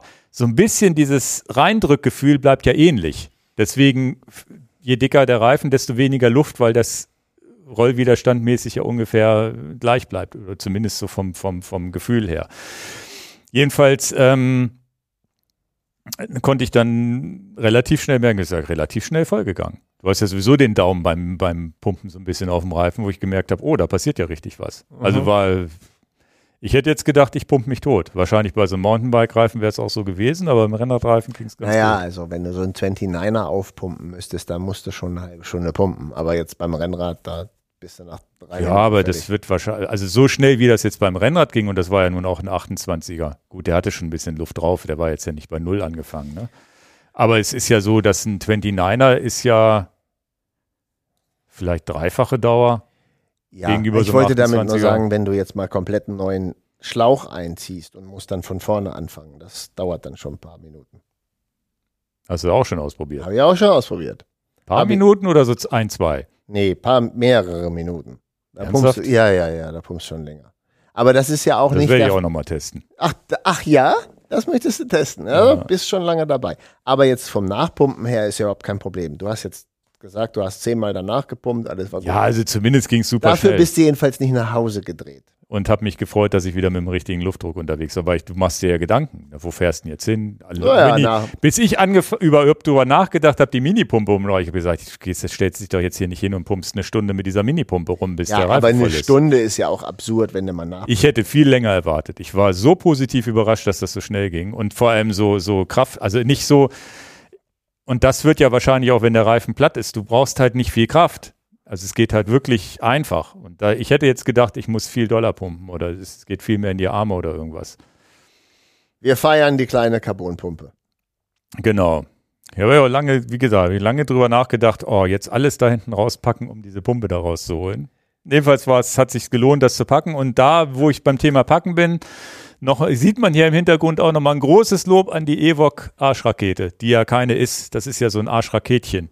Die hat so einen Boa-Verschluss, den viele aus den Schuhverschlüssen kennen. Ja. Ne? Das finde ich nach wie vor eine der besten Satteltaschen für so. Also beim Bikepacking Light habe ich ja die große Variante gehabt mit meinen ganzen Wechselklamotten drin, ohne dass man es am Sattel gemerkt hat. Und die, die schlackert ja auch null. Ist natürlich nicht so, nicht so dieses, der typische Bikepacker, der eine große Arschrakete fährt, habe ich ja auch so, so ein Ortlieb-Ding bei mir zu Hause liegen oder du die, du die Apitura, da kriegst du ja richtig was rein. Das hast, hast hier natürlich nicht, aber es ist halt so ein schönes, minimalistisches Ding, was du nicht merkst am Sattel und zumindest mehr Volumen als so eine normale Satteltasche und baumelt auch nicht so wie so eine normale Satteltasche. Also es ist irgendwie, finde ich, ein super Kompromiss. Und ich hatte alles dabei und nur diese eine Tasche hinten am Rad. Da waren jetzt irgendwie nochmal ganz viele Riegel drin und, und Werkzeug und eine Powerbank für einen Notfall und solche Sachen. Also ich brauchte ja nicht viel. Ich bin ja nur, wusste ja, dass ich abends hoffentlich dann irgendwie da im Hotel ankomme. Hatte ja den Notanker, wenn alles, alle Stricke reißen, die Familie fährt ja mit dem Auto irgendwie parallel da auch irgendwann vorbei. Ähm, Stimmt, Nee. stimmt. Die hätten dich ja notfalls einsacken können. genau. Ja, das ist ja auch. Mann, Ingo, das sind ja Nee, das ist ja immer so. Ja, nein, nicht immer so. Ja, Also auch nach Holland oder so. Ist ja egal. Alles, was ich so mache, wenn du, wenn du den gleichen Weg fährst und die Familie darf natürlich nicht morgens gleich mit gleichzeitig mit dir losfahren, dann hast du ein Problem, dann müssen sie ja wieder Dann sind die da und müssen ja wieder zurück. Aber Familie ist seit 16 Uhr losgefahren, ich 7.30 Uhr und wir kamen, Haben sie dich unterwegs gesehen? na, sie sehen mich auf dem Handy, können sie mich Ja, das- das- Aber sonst nicht, nee. Okay. Und ich glaube, die sind jetzt eine halbe Stunde vor mir oder so nur angekommen. Mann, ist das gutes Timing. Ja, ja. Halleluja. Naja, war ja auch, wenn jetzt windmäßig war es jetzt nicht so nicht so ganz einfach, aber auch nicht ganz schwer. Da hatte ich so, so Glück im Unglück, dass der Wind eigentlich eher Seitenwind war. Westwind. Genau, normaler Westwind. Ich bin nach oben gefahren, aber dadurch, dass es so einen ganz leichten Knick nach rechts machte, hast du halt ab und zu mal Rückenwind gehabt. Je nachdem, wie die Straße war. Ne? Manchmal bist du schräg, schräg gegen den Wind, manchmal schräg von hinten, aber dann schiebt er ja schon. Also das war jetzt so ganz, ganz okay und ich hatte auch wirklich einen guten Tag. Also ich habe es mir perfekt eingeteilt. War ein bisschen schade fürs Video, habe ich am Ende ins Video auch gesprochen, wo ich gesagt habe, naja, eigentlich ist das jetzt viel zu gut gelaufen. Ich musste mir gar nicht so, also sicherlich, du bist ja trotzdem kaputt im Ziel, aber es war nicht so, dass ich so einen Tiefpunkt oder irgendwas hatte. Ja, das ist ja schön. Das ist mein Katastrophe, also mein Katastrophen hätte ich was gesagt. Mein Zum Tiefpunkt kommen wir gleich. zum Tiefpunkt kommen wir gleich bei Dance Video und Ingo ist dann so ein Spaß, schöne Laune Video. ja, ich hatte, gut, ich habe auch immer gegessen, habe dann einen Riegel gegessen. Ich habe auch Wasser. immer gegessen. Und dann, dann dachte ich so, weil es mir auch so gut ging, dachte, habe ich mich so richtig drauf gefreut, so zwei Stunden bevor ich nach Krömitz komme, nochmal so eine schöne Fanta und ein Snickers, hier so mein Geheimrezept, dass ich so am Ende nochmal richtig schön dahin fließen kann und die Berge hochdrücken kann und alles. Da musste ich dann auch meine Riegel und das Wasser beim Wasser bleiben, weil du so schön wie diese Snickers und Fanta oder Süßgetränk oder Cola oder Mezzo, was auch immer, wie schön das ist, Wenn keine Tankstelle da ist, ist hilft einem nicht, wenn man das nicht findet. Kein Rewe, kein gar nichts. Also, Rewe steht für Supermarkt. Also kein Netto, was auch immer, wie die auch immer die alle heißen, Penny oder ähm, da habe ich tatsächlich drüber nachgedacht. Ich habe eine 15 Kilometer vorm, vorm Ziel, kam ich dann wieder in so einen Ort rein, wo eine Tankstelle war, wo ich dachte, okay, jetzt kannst du mit da ein bisschen Wasser eigentlich und noch einem Riegel eigentlich auch ins Ziel fahren.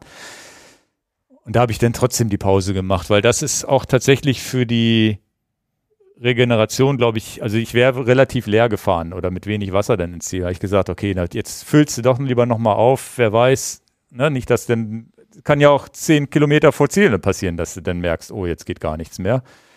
Und das ist eigentlich auch ein wichtiger Tipp, Tipp, wenn ihr trainiert, wenn ihr Hunger kriegt und ihr seid kurz vor zu Hause, esst den Riegel trotzdem. Das ist alleine für die Regeneration wichtig, dass man schneller sich wieder erholt, anstatt sich komplett leer zu fahren. Und da habe ich da halt noch eine kurze Pause gemacht und dann wurde ich halt schön belohnt. Nach ähm, sieht man dann auch im Video später. Mal gucken, wann ich das geschnitten kriege. Das äh, siehst dann das Meer und ein Segelschiff mit vielen Se also so ein großes Segelschiff mit vielen Segeln, also so richtig kitschig und das ist ja schon geil, wenn du dann ans Wasser kommst. Ich glaube, da wirst du gleich auch noch was zu erzählen von deinem Ostsee-Orbit. Ähm, also das ist schon, schon cool. Und ja, der Tipp nach draußen ist eigentlich, mach das einfach, wenn so, so A nach B-Fahrten sind eigentlich immer cool. Vor allem musst du ja, kannst du ja zurück dann mit dem Auto mitfahren. oder halt, wenn man das jetzt auf eigene Faust macht, muss man sich vielleicht einen Zug nehmen oder halt wieder mit dem Fahrrad zurückfahren. Ja, Zug momentan nicht so lustig mit Fahrradmitnahme. Können wir ja einen Insider rausblasen. Hier, Jonas Deichmann, den wir getroffen haben, der hat Ja. jetzt gesagt, so Fahrradmitnahme, seitdem es dieses 9-Euro-Ticket gibt, da ist ganz wenig Fahrradmitnahme noch möglich aktuell. Ja, ist Fluch und Segen zugleich, das 9-Euro-Ticket. Ne? Ich, ich krieg mit, dass es viele benutzen, weil sie einfach sagen, ich Was auch pendel, gut Arbeit ist, pendel. was super ne? ist. Was auch heißt, und ich, ich bin ja eigentlich auch ein Freund davon, weiß ich aber nicht, ob, ob man das, ob das geht oder nicht und ob da unsere Infrastruktur eigentlich drauf ausgelegt ist oder nicht, dass man, ja, weiß ich nicht, so ein, so ein, so ein so einen so einen- so einen öffentlichen Nahverkehr müsste man ja eigentlich fast freigeben oder so wie jetzt mit so einer Sicherheitsgebühr. Ne? Oder meinetwegen, ich, ich habe jetzt irgendwo gelesen, dass es das 1-Euro-Ticket pro Tag geben soll zum Beispiel. Das sind dann 30 Euro im, im Monat oder vielleicht 25, 20, 25, wenn man nur damit zur Arbeit pendelt. Also so eine Schutzgebühr, dass es nicht ganz umsonst ist, dass man ein bisschen was tun muss, aber ansonsten müsste man ja einfach sagen, Züge aufstocken ohne Ende und ein Euro pro Tag finde ich eine super Darf- Idee. Darf ich dich fragen, warum eine Schutzgebühr? Ja, kostenfrei ist halt immer so, da weiß ich nicht, wie, da ist ja bei Menschen auch manchmal so dieses Gefühl, was umsonst ist, ist nichts wert. Das verstehe ich. Wäre also, dass man so ein bisschen Wertschätzung hat und vielleicht das Ganze auch pflegt oder wie auch immer, oder dass halt auch ein, dass auch ein bisschen Geld reinkommt, um das Personal im Zug und so weiter. Irgendwie muss man es ja auch finanzieren. Man kann es über Steuern, Mineralölsteuer und ja, so weiter aber hilf, hilft dann ein Euro am Tag? Hilft das dann? Das ist es, äh, also. Das ist halt die Frage, das weiß ich nicht. Du musst ja, wenn du das, wenn du die drei, das, wenn du jetzt könnte man sagen, na gut, normalerweise zahlt jemand, der, der ein Pendelticket hat, zahlt, glaube ich, hier in, in einer Region 100 Euro im Monat. Dann kannst du halbwegs kostenlosen Monat, so eine Monatskarte hier nutzen. Ähm, die würde dann ja nur noch ein Drittel kosten, aber vielleicht dreimal so viele Leute im Zug sitzen. Was bedeutet, gleiches Geld wie vorher, aber ein bisschen mehr Verschleiß, weil ja mehr Leute drin sitzen. Also ich weiß nicht, wie man das aufrechnen kann. Keine Ahnung. Aber ich glaube, dass eine Gebühr sein muss. Habe ich so ein Gefühl. Ich, ich weiß die Antwort nicht. Ich, ich stelle nur diese Frage einfach, weil ich denke, ist es nicht einfach ein cooler Gedanke, dass wir sagen, öffentlicher Nahverkehr, keine Ahnung, bis 50 Kilometer ist all in? Wir reden jetzt ja auch momentan nicht über, also es geht ja nicht um die ICEs, die ja vielleicht nochmal eine ganz andere Liga sind und wo man vielleicht auch ein bisschen Geld mit verdienen muss. Also es ist ja auch öffentlicher Nahverkehr, wenn ich das aber richtig verstehe, verdient die Bahn da sowieso nichts mit. Ich glaube, die verdient sowieso nur noch an dem Fernverkehr, ne? Ja, es ist dann die Frage, na gut, das ist jetzt nicht das naja, Thema können wir Podcast. nicht einschätzen. Ne? Können wir nicht einschätzen, aber die, die Frage ist, wie viel Geld wird grundsätzlich im öffentlichen Nahverkehr eingenommen und wenn der jetzt, wenn das jetzt alles nicht da wäre, was würde es dann uns als Mehrbelastung als Gesellschaft kosten, ja, ja. das freizugeben. Geld kostet es immer, entweder über die Steuergelder am genau. Ende des Tages oder über die, also sagen wir mal so, dann werden die Steuern halt höher, dafür bezahlt man nichts für den Zug. Wie das bezahlt, ist ja am Ende egal. Schwer zu sagen, aber es ist natürlich, glaube ich, ähm, genauso wie man, wie es wie es, äh, wie das Fahrrad gefördert werden müsste mehr durch Infrastruktur alleine und vielleicht auch durch Fördermaßnahmen von, von Menschen, die vielleicht ein E-Bike brauchen weil, und, und eben sich das nicht leisten können, aber auch kein normales Fahrrad mehr fahren können, was auch immer. Also es muss ja irgendwie Möglichkeiten geben, die Leute da irgendwie hinzukriegen. Wobei bei dem im Winter wird das Fahrrad immer ein Problem bleiben, hier in, in Norddeutschland zumindest, weil du immer mit Kälte und Regen zu kämpfen hast. Ja, Nahverkehr, weiß ich nicht, wie man das macht. Irgendwie, es hat sein Gutes, aber so jemand wie, wie, wie, wie jemand, der Bikepacker ist und vorher immer mit dem Zug sagen konnte, ich fahre dahin und fahre dahin, der das jetzt nicht mehr kann, ist auch blöd. Mhm. Also wie du das machst, machst es falsch. es gab mal einen sehr guten Kommentar, den habe ich gar nicht erwähnt. Der hat mir aber sehr gut gefallen. Da habe ich nicht drüber nachgedacht vorher. Also manchmal sind YouTube-Kommentare auch wirklich gut, dass ich nochmal drüber nachdenke. Deswegen auch macht das artig weiter, wenn die schön und höflich und konstruktiv sind. Wir Fahrradfahrer haben bezahlte Fahrradwege und freuen uns darüber, dass Fahrradwege gebaut werden. Die Fahrradfahrer zahlen aber keine Fahrradsteuer, damit davon Fahrradwege gebaut werden. Und der ursprüngliche Gedanke einer Kfz-Steuer ist ja auch, okay, wir zahlen Kfz-Steuer, weil es müssen ja auch Straßen und Ampeln und all sowas gebaut werden, damit wir mit den Autos da fahren können. Naja. Und fand, ich fand es zumindest einen guten Kommentar. Wir hatten uns, glaube ich, mal unterhalten, als wir zum Brocken gefahren sind, wie schlecht das war mit der Infrastruktur bei gewissen Sachen. Mhm. Und da hat einer gesagt, trotzdem mal darüber nachdenken und finde ich trotzdem auch löblich, dass er es so geschrieben hat trotzdem mal drüber nachdenken, dass es ja eine Kfz-Steuer gibt, aber ja für Fahrradfahrer keine Fahrradfahrersteuer. Ich finde das auch richtig, dass Fahrradfahren nicht besteuert wird, nicht, dass das falsch ist. Ne? Trotzdem können wir ja mal drüber nachdenken. Wir schweifen hier total ab, wir sind wieder mal in unserem Abschweifthema, aber ja. ähm, finde ich trotzdem gut, das nochmal zu verinnerlichen. Und so könnte man das auch mit dem öffentlichen Nahverkehr sehen. Fahrradwege kosten auch kein Geld, kannst du benutzen, sind kostenfrei. Warum kann man eine Straßenbahn nicht kostenfrei benutzen? Wenn es alle, wenn's alle bezahlen, ist sie halt da. Ja, das kriegst du wahrscheinlich alles nicht mehr so einfach geändert. Das Steuersystem ist halt jetzt so da, wie es da ist. Wenn man, das ist ja der Witz, das ist ja aus, aus Zeiten gewachsen, wo es um ganz andere Themen ging. Und heute ist ja eine Kfz-Steuer, glaube ich, auch nicht mehr nur fürs Kfz, für die Straßen da. Nee, nee, deswegen hatte ich Topf, gesagt, ja. das Geld geht auch noch woanders hin. Ja, ja, also deswegen. Ja. Wie auch immer man das finanziert, aber. Naja. Die, die liebe Infrastruktur, so gut ist die auch nicht mehr hier in Deutschland. Also wenn man als, da muss man auch sagen, das ist ja auch schön, dass es Tubeless und breitere Reifen gibt auf den meisten Bundesstraßen und, und so wegen braucht man die auch. Wenn du dann mal, oder Also die, Radwe ma- die also- Radwege oft auch. Ist ja wirklich manchmal Buckelpisten, wo du denkst, Wo, okay, wir, wo wir vorhin Dänemark hatten. Also ich möchte jetzt hier nicht irgendwie. Es ist festzustellen, und Niederlande waren wir jetzt beide ja, auch. ja, Niederlande Es auch. ist festzustellen, Fakt, die Radwege in, den, in Dänemark und die Radwege in den Niederlanden, wo wir beide unterwegs waren, sind in der Regel um Längen, um wirklich Längen besser als die hier in Niedersachsen sind im Vergleich.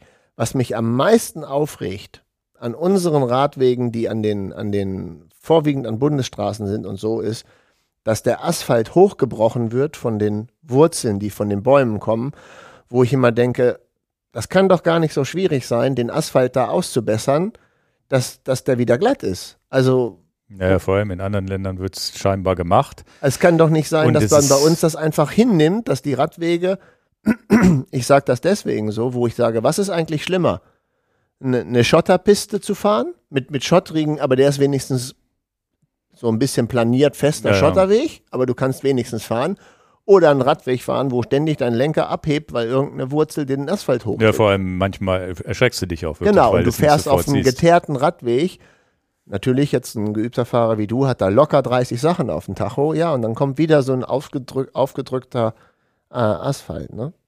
ich muss ja, ich, das, das ist ja das Ding, dass wir früher mit unseren 23, 25 Millimeter Reifen ja auch grundsätzlich versucht haben, auf der Straße zu fahren. Auch wenn der Radweg da war. Manchmal ist der Radweg ja auch gar nicht blau beschildert, dann da dürfen wir das, aber wir haben es, ich habe es auch eigentlich, muss ich zugeben, auch meistens gemacht, wenn ich es nicht durfte. Witzigerweise jetzt mit der Tubeless und mehr Komfort fahre ich fast nur noch Radwege. Auch wenn selbst auf die, die nicht blau ausgeschildert sind, fahre ich drauf, weil ich sage, okay, zumindest habe ich jetzt ein Setup, wo ich nicht die ganz, wo, wo zumindest ein bisschen diese ganzen, ganzen Fehler geschluckt werden. Aber dadurch, dass ich das jetzt auch mache, also es ist einmal diese Holland-Geschichte, wo ich viel Bundesstraße Radweg gefahren bin und jetzt auch natürlich oben nach, nach Grömitz, zumindest auf der Seite unter der Elbe war ganz viel Radweg neben Bundesstraße. Dass du wirklich einen geilen Radweg hast, war vielleicht 10 Prozent. Und die anderen 90 Prozent waren entweder zu schmal, waren Panzerplatten, wo hier mal, wie du schon sagst, die Wurzeln kommen durch, du bist da am, am, am durchgerüttelt sein, auch oben kurz, kurz vor Grömitz oder so, da habe ich mir auch richtig geflucht, wo ich gesagt habe, nervt mich jetzt nicht mit diesem Radweg hier, ne? Wenn du dann schon eh 250 im Sattel gesessen hast, umso mehr Ja, nervt ja. dich das ja auch. Wollte ich gerade sagen, wenn du 50 Kilometer fährst, vielleicht kannst du Sachen tolerieren. Nach Ja, ja. 250 Kilometer findest du das gar nicht mehr Ja, sexy. ja, und da habe ich wirklich gedacht, das kann nicht euer Ernst sein, dass das der Radweg sein soll. Und das da, wo ja schon Radtourismus ja auch schon stattfindet. Schleswig-Holstein, klar. Ja, ja. Da sind ja viele E-Bike-Fahrer auch unterwegs. Und so. Ja, ja. Mhm. Nee, also da, wie gesagt, da, so bin ich halt zur Ostsee gefahren. Und Ich du bist auch auch, an die Ostsee gefahren. Aber nicht nach Schleswig-Holstein, sondern nach Mecklenburg-Vorpommern. ja. Bin ich letztes Jahr gefahren, den Orbit um Müritzsee. Mhm. War auch schön, war allerdings direkt an den Seen auch sehr besucht. Und jetzt war es ziemlich einsam. Okay. Jetzt war es in der Nähe von Rostock. Ähm, Du hast das ja letztendlich deswegen gemacht, weil wir eine, weil wir eben diese Einladung zur Tour de France hatten und du als einziger das wahrnehmen konntest und hast dann überlegt, verknüpfst du das irgendwie, ne? genau, es gibt ja viele Wege von Hannover jetzt nach, ähm, nach Kopenhagen zu kommen und kannst über die Brücke fahren, was ihr ja gesehen habt in dem, in dem, äh, bei der zweiten Etappe, wo die Tour de France auch rübergefahren ist. Dann hättest du im Prinzip, fährst halt die A7 hoch, Flensburg rüber, dann die Brücke rüber. Oder du nimmst halt irgendeine Fähre. Mhm. Und es gibt auch eine Fährverbindung Rostock rüber nach Geza, nach, äh, und die hatte ich mir rausgesucht, ähm, weil ich dann im Prinzip den Orbit von diesem Jahr fahren könnte, denn der geht direkt äh, Warnemünde, also der geht direkt da um Rostock rum. Mhm. Und dann, äh, es war alles so kurz entschlossen. Ich hatte keine Fähre gebucht, ich hatte keine Unterkunft gebucht, ich hatte mir den Orbit nicht angeguckt. Aber was ich gemacht habe, ist, Ich habe den Orbit kopiert in meinen Komoot-Account und auf meinen Garmin synchronisiert. Das habe ich zumindest hingekriegt. Das muss man auch zu Hause machen, weil kurz vorm Start ist das nicht so sicher, dass das funktioniert. Genau, genau. Das hatte ich wirklich gemacht, aber das war all I have to do und dann Auto gepackt, alles wirklich wild reingeschmissen und auch, wie gesagt, mein, mein, mein, mein äh, Gravelrad dabei, aber auch für, für ähm, Kopenhagen so ein Faltfahrrad, ein Brompton noch mitgenommen und alles im Auto, eine Matratze hinten reingelegt ins Auto, weil ich im Auto schlafen wollte. Und dann ähm, geht der Orbit tatsächlich durch einen Campingplatz, auch direkt an der Küste, ähm, östlich von, von Warnemünde, 16 Kilometer oder so waren das weg, äh, heißt Kral, Müritz. Und die haben mich da einfach auf dem Parkplatz pennen lassen im Auto. Ja, also ich hatte dann auch gesagt, ich möchte gerne nicht auf den Campingplatz, weil dann bin ich hinter diesem Schrankensystem. Campingplätze sind ja immer mit so einer Schranke. Ja, ja. Und dann darfst du zwischen 22 und 6 Uhr nicht raus. Und das geht nicht, weil ich, wie gesagt, eine Fähre nach Kopenhagen kriegen musste. Und dann, da war klar, ich muss wahrscheinlich eine Nachtfähre nehmen, weil ich ja den Orbit jetzt fahre. Und äh, ja, äh, das erste Mal richtig im Auto gepennt, sonst penne ich ja immer im Zelt. Aber jetzt mit einem größeres Auto habe ich da im Auto gepennt, war ein bisschen problematisch mit den Mücken. Also ich hatte halt die Heckklappe auf, die Seitentüren auf, habe alles sortiert, mein Fahrrad fertig gemacht und so. Und ja, irgendwann muss ich ja mal in das Auto und die Türen zumachen. Wie werde ich eigentlich die Mücken los aus dem Auto? Also wer da einen guten Tipp hat, wie töte ich alle Mücken im Auto, ohne dass ich mich selber auch noch gesundheitlich töte? Kann man die nicht mit so einem Handtuch rauswedeln? Also wie gesagt, ich habe da wie wild gekämpft, aber ich habe dann schon das Licht verflucht, was anging im Auto. Wollte ja, schon ja. gucken, ob ich das wieder ausschalte, weil dann noch mehr Mücken reingeflogen sind. Lange Rede, kurzer Sinn. Der Orbit geht direkt durch den Campingplatz. Nächsten Morgen mich aus, Auto, aus dem Auto geklettert, was natürlich eigentlich convenient Mit ist. Ne? Mückenstichen ne? oder Mit hast du die noch alle losgeworden? Nee, nee, ja, wirklich böse Mückenstiche gekriegt. Ähm, und äh, dann aus dem Auto raus, da direkt Bäcker am Campingplatz kann das also sehr empfehlen, das als Start- und Zielpunkt zu machen, wenn man halt zelten will. Und äh, wäre auch gegangen, zelten. Ja, ich hätte halt das Auto draußen gelassen und wäre dann auf dem Platz zelten gegangen. So war es jetzt für mich ganz gut. Ich bin direkt am Campingplatz gestartet. Du fährst dann ein bisschen an der Ostsee lang. Dann geht die Runde aber Richtung südlich und Richtung Rostock rüber. Und äh, ähm, das sind halt die klassischen Wege, die wir vom Orbit kennen. Du fährst durch so leichtes Waldgebiet, büschige Sachen. Und äh, Gott sei Dank war es ein bisschen ähm, schön schattig durch die Bäume am Anfang, weil wir hatten sechs, also ich hatte dann 36 Grad am Tag auf dem Tacho. Und äh, da kommen wir ja auch zu der gleichen Thematik. Der ganze Tag war damit äh, ähm, im Kopf halt äh, äh sicher, ähm, ja, Hauptsache ich kriege genug Wasser, Hauptsache ich kriege genug Wasser. Denn es ist auch echt dünn besiedelt da. Mhm. Also da, da kommt auch wirklich mal ganz lange. Das ist wahrscheinlich in dieser Ostseegegend überall, wenn du auf dem Land bist. Das war ja, ja bei mir auch. Ich habe ewig nichts mehr gesehen. Ja, also es kam halt auch wirklich nicht, was auch schön war, bisschen Kontrastprogramm zu, zu Müritz, wo halt wirklich viel Tourismus ist. Mhm. War auch letztes Jahr völlig in Ordnung, gab auch viele abgelegene Sachen. Also das kommt jetzt ins falsche Licht. War beides schön. Definitiv der Orbit um, um Rostock drumherum sehr einsam, aber landschaftlich toll. Ähm, und ich habe dann aber auch knallhart, das war mir schon klar, dass, dass ich da drauf gar nichts gebe habe ich kein Wasser, sorge ich sofort dafür, dass die Flasche wieder voll wird. Entweder es kommt eine Tankstelle oder es kommt irgendein Supermarkt oder es ist irgendwas da. Oder aber, aber auch wirklich nicht überlegen. Die ersten Menschen, die ich treffe, sofort fragen, haben sie Wasser? Mhm. Einfach um sicher zu gehen, die Flasche muss immer voll sein. Ne? Die eine Flasche, die du mit hattest. Nein, ich hatte eine, eine nein, nein, nein, ich hatte eine Flasche am Lenker. Ja. Ich muss das kurz erklären. Ähm, war aber auch Absicht, ja. Ähm, ich hatte ein Full-Frame-Bag gemacht, hatte alle Flaschen vom Rahmendreieck äh, weggemacht, weil ich mein Setup für die Skandinavien-Tour ein bisschen testen wollte mhm. und habe auch sehr viel Technik in meinem, in meinen, in meinen Full-Frame-Bag gehabt. Also, weil wir viel Kameratechnik hatten, noch ein kleines Stativ und viele Sachen da reingepackt, was der Normalfall nicht ist. Ne? Also das ist jetzt bei mir ein Sonderfall wegen der Filmerei. Ich hatte eine große 700 Milliliter Flasche in meiner Food Pouch am Lenker und ich hatte eine absolute Notanker-Cola im, im, im, Trikot hinten drin. Okay, aber das aber, ja eh knapp. Ja, aber es war ja auch der Plan, immer sofort auffüllen, wenn die Flasche auf Null geht, selbst wenn sie nicht ganz auf Null ist. Das war ja auch mein Plan. Und der ist ja auch aufgegangen. Ähm, aber der wäre nicht aufgegangen, wenn ich jetzt nicht Leute angesprochen hätte. Also hätte ich mich auf Tankstellen verlassen und, und auf äh, Supermärkte, dann hätte ich mich da vergal vergaloppiert. Tatsächlich habe ich auch gehofft, wir kommen an Friedhöfen vorbei. Das ist ja immer meine sichere Bank. Ja, ja. Also wer das nicht weiß, Friedhof. Wie du hast gesagt, wahrscheinlich sterben die alle nicht. ist mir so rausgerutscht. Stimmt, habe ich gesagt. Ja, also ich habe keine Friedhöfe getroffen. Ja, ja. Entweder habe ich sie übersehen oder es gibt wenig Friedhöfe da. Und äh, aber habe dann die Leute angesprochen und soll ich dir was sagen? Ich habe es nicht bereut. Die waren alle total nett. Also ja, kommt ja ins Gespräch wenigstens mit Menschen. Ja, genau. Ja. Und und es ist auch. Du fragst ja jetzt nicht, haben sie eine Flasche Whisky für 50 Euro, sondern du fragst ja nach Leitungswasser, was nichts kostet. Ja. Also habe auch noch nie, noch never ever erlebt, dass Leute sagen, ich gebe ihnen kein Wasser. Das habe ich auch noch nie erlebt. Also ich, also gerne schreibt es in die Kommentare, ob jemand schon mal erlebt hat, dass er kein Wasser bekommen hat. Also du fragst ja nach ganz normalem Leitungswasser und wenn man das, äh, wenn ihr es nicht bekommen habt, habt ihr es vielleicht falsch gefragt. wenn man höflich ist und ja. fragt, dann kriegt man das ja auch. Und das war super. Alles, alles hat geklappt, Wasser, aber ich brauchte es auch, weil es sehr warm war, ne? muss man ganz ehrlich sagen.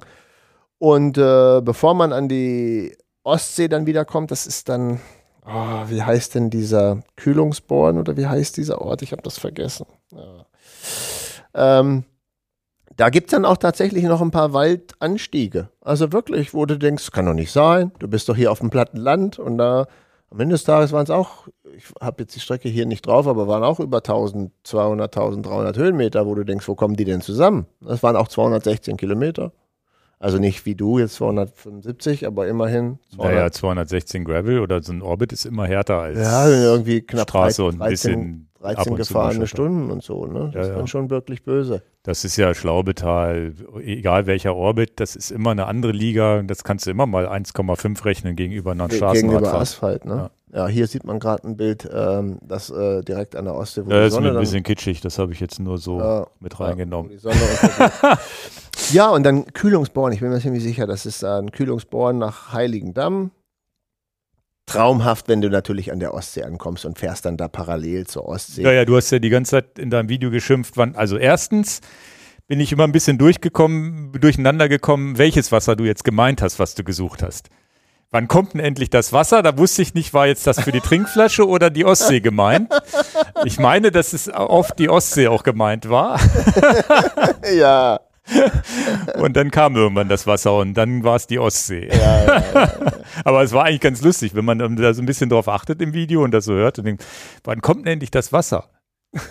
Denn, denn ist aber nicht mehr das Wasser gemeint, was du vorher gemeint hast. Wann kriege ich denn endlich mal Wasser?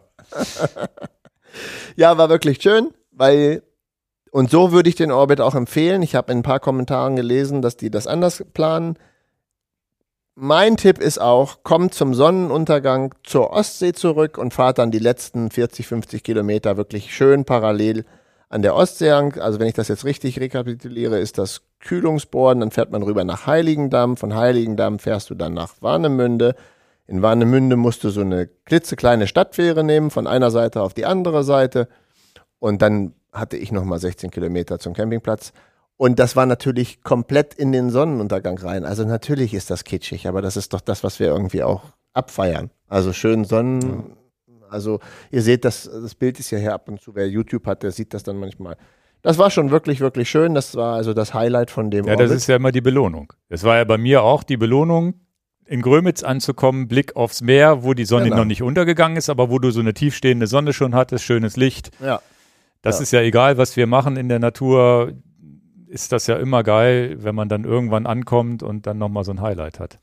Und da ist dann auch wieder die, die Versorgung mit, weil das ja ganz klar ist. Alles an der Ostsee ist ja touristisch ausgeprägt. Ja. da, also nicht zu dolle, muss man auch sagen, war okay. Mhm. Ja.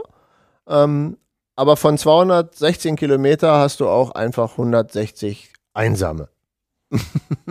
Aber sehr schön und ich habe auch nochmal gesagt, auch hier sage ich das nochmal, mache ich eigentlich sowieso auch bei jedem Orbit.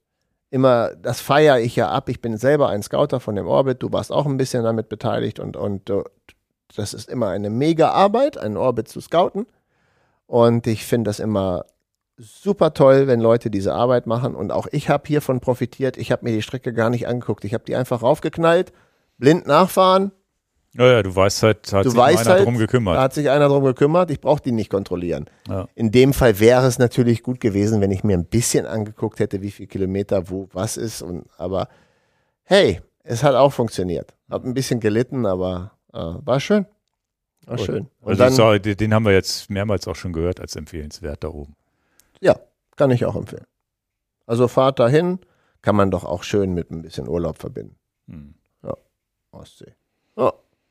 Ja. Cool. Und dann eine Woche drauf bist du dann, das war jetzt letzten Donnerstag, zum ja, Edersee. Wie Edersee, halt, der heißt Komoot. Kosmos, Kosmos, hat ja. Isabel von Komoot geplant. Ja, Den äh, hatte ich jetzt auch noch mal. Ich wollte ein bisschen, bisschen, äh, äh, ja, ein bisschen Trainingspensum aufholen, weil ich jetzt ein bisschen Rückschläge hatte mit den Zähnen, bla bla bla. Ja, dann bin ich den auch noch gefahren. Der war 160 Kilometer. 2900 Höhenmeter so in dem Dreh. Mhm. Äh, bin ich dann aber auch mit dem, nicht mit dem Open gefahren, sondern mit dem 29er Cuts Road. ja, ja, da waren wir im Überlegen, den, den will ich ja auch noch fahren. Das hat jetzt diesmal nicht gepasst, weil ich einen Tag später Grömitz hatte. Mountainbike. Nee, nee, ich meine jetzt, äh, war ja, warum wir jetzt auch immer alleine fahren. Ne? Das war ja auch so ein Ding, wo wir zumindest überlegt hatten, vielleicht zusammen zu fahren, aber hat, Hat jetzt hat nicht gepasst. Nicht, nicht funktioniert. Die, definitiv noch ein Ding, wo ich versuchen will, auch noch dieses Jahr mal hinzufahren. Ja, Auch. Also auch wieder das gleiche Ding, was ich gerade gesagt habe. Wie viel Arbeit da drin steckt, diese Strecke zu scouten. Ihr könnt es nicht fassen, das muss man anders würdigen. Das ist nicht zu fassen. Diese Arbeit, die da drin steckt, ist wirklich sehr viel. Sehr schön. Auch ein Orbit, wo ich sage, so gut wie keine Asphaltpassagen, fast, auch wenn es nur 160 Kilometer sind, fast alles Waldwege.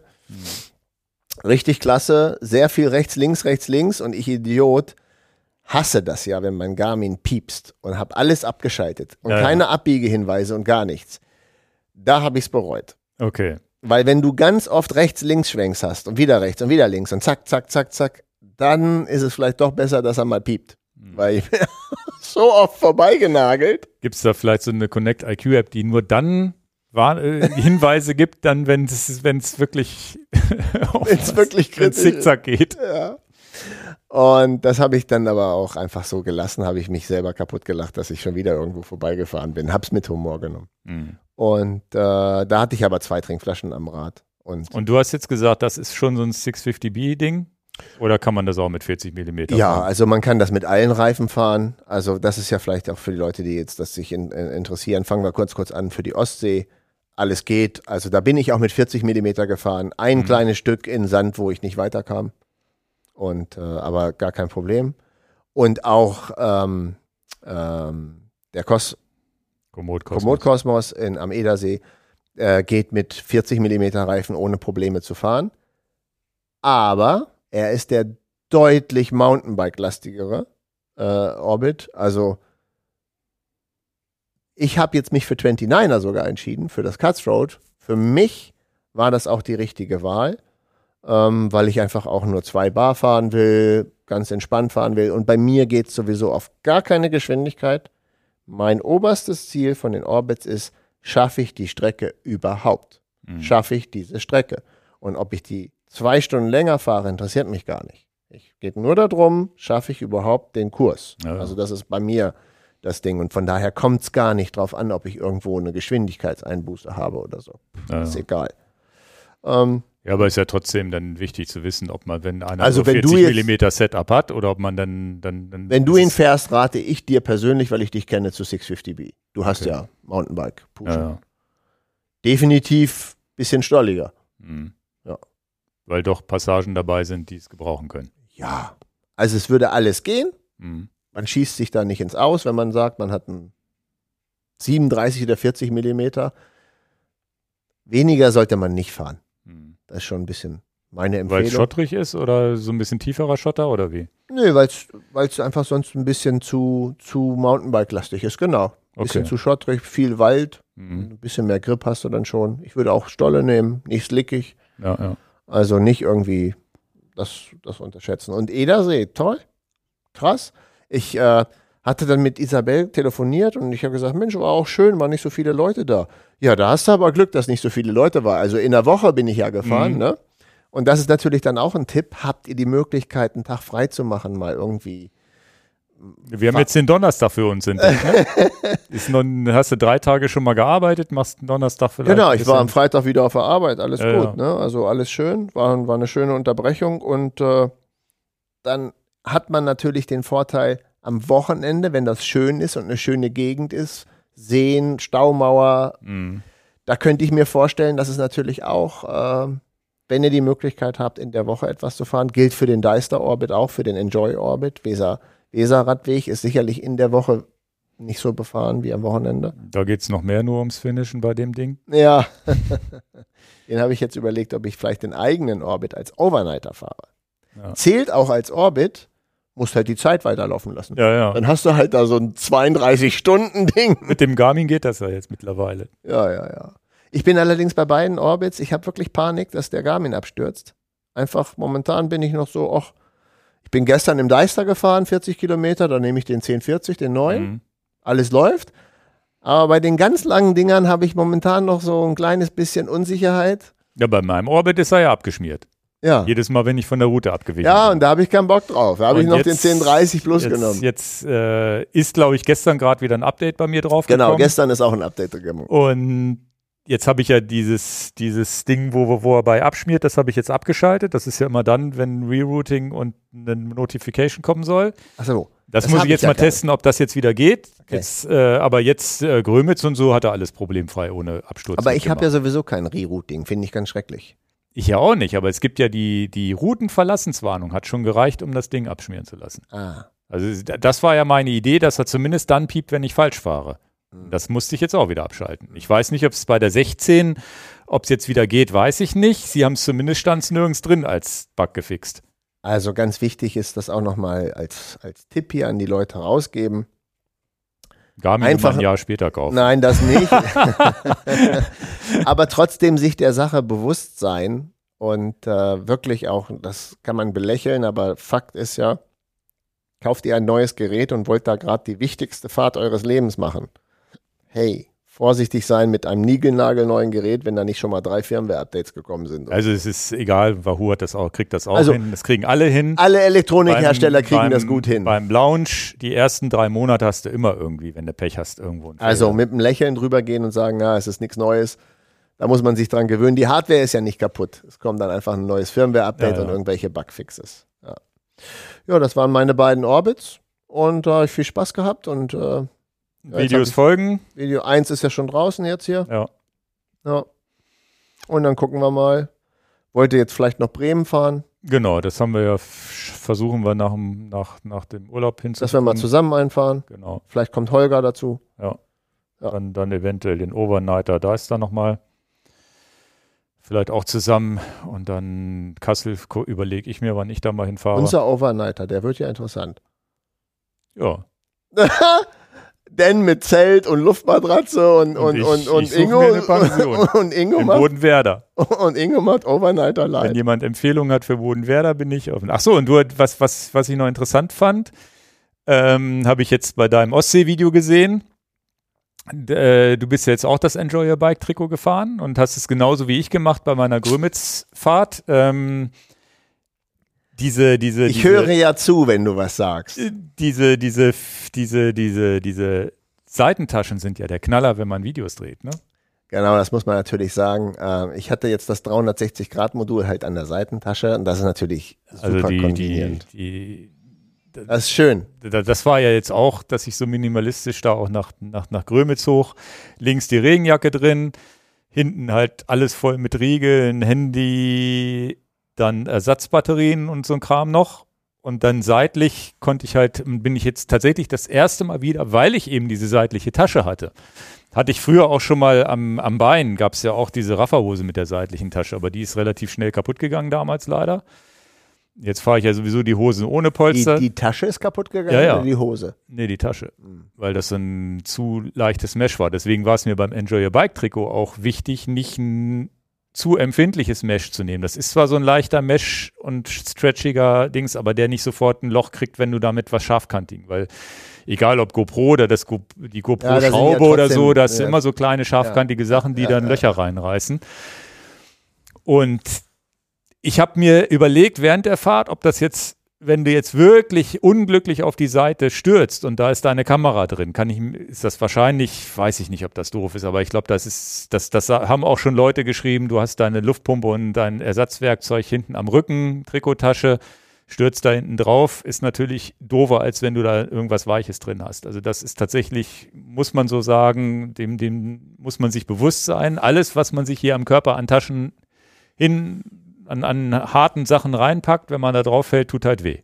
Ja, kann dich, haben wir ganz ja? vergessen, wollte ich ja noch über Helmkamera auch noch was sagen, wenn ich nachher noch eine Minute ja. bekomme. Erzähl weiter. Ja, und deswegen, aber mir war das jetzt, ich war mir dessen bewusst. Ich glaube auch nicht, da muss man schon wirklich Pech haben, aber wenn ich Pech haben will bei einem Sturz, dann breche ich mir auch das Bein, weil es irgendwie komisch mit dem Lenker ver sich verkantet oder sonst wie. Also das mhm. kann immer schief gehen. Deswegen mache ich mir da nicht so einen Kopf drum es war halt super praktisch, dass ich halt jetzt statt mit einer Actioncam mit der, mit der ZV1 wieder filmen konnte, was mir, was aber auch auf der anderen Seite dann auch schon wieder andere Probleme mit sich bringt, weil man nicht so convenient wie bei der GoPro einfach roten Knopf und an, sondern muss die Kamera einschalten, Objektiv fährt auf, dauert ein bisschen, dann musst du hoffen, dass du den roten Knopf getroffen hast und so weiter. Also es ist nicht so ganz einfach, aber hat natürlich eine bessere Qualität.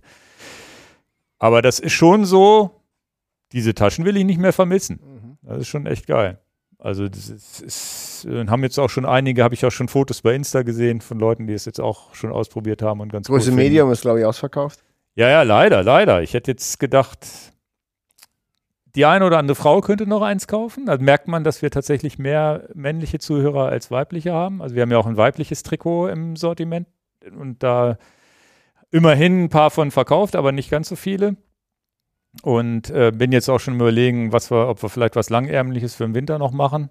Da habe ich, sind gerade Muster, glaube ich, drüben im Büro angekommen. Da muss ich nachher ah. mir den nochmal angucken. Was, weil das soll ja, darf auch nicht so ein ganz leichter Stoff sein. Muss auf alle Fälle Windschutz sein. Äh, und ähm, ja, deine Helmgeschichte. Ja, ähm, ganz wichtige Sache. Ich bin mir dessen bewusst und gab auch ein paar kritische Kommentare, die ich jetzt, die ich äh, ähm, zumindest nicht böse aufgefasst habe, ist ja auch ganz klar, dass man das diskutieren muss.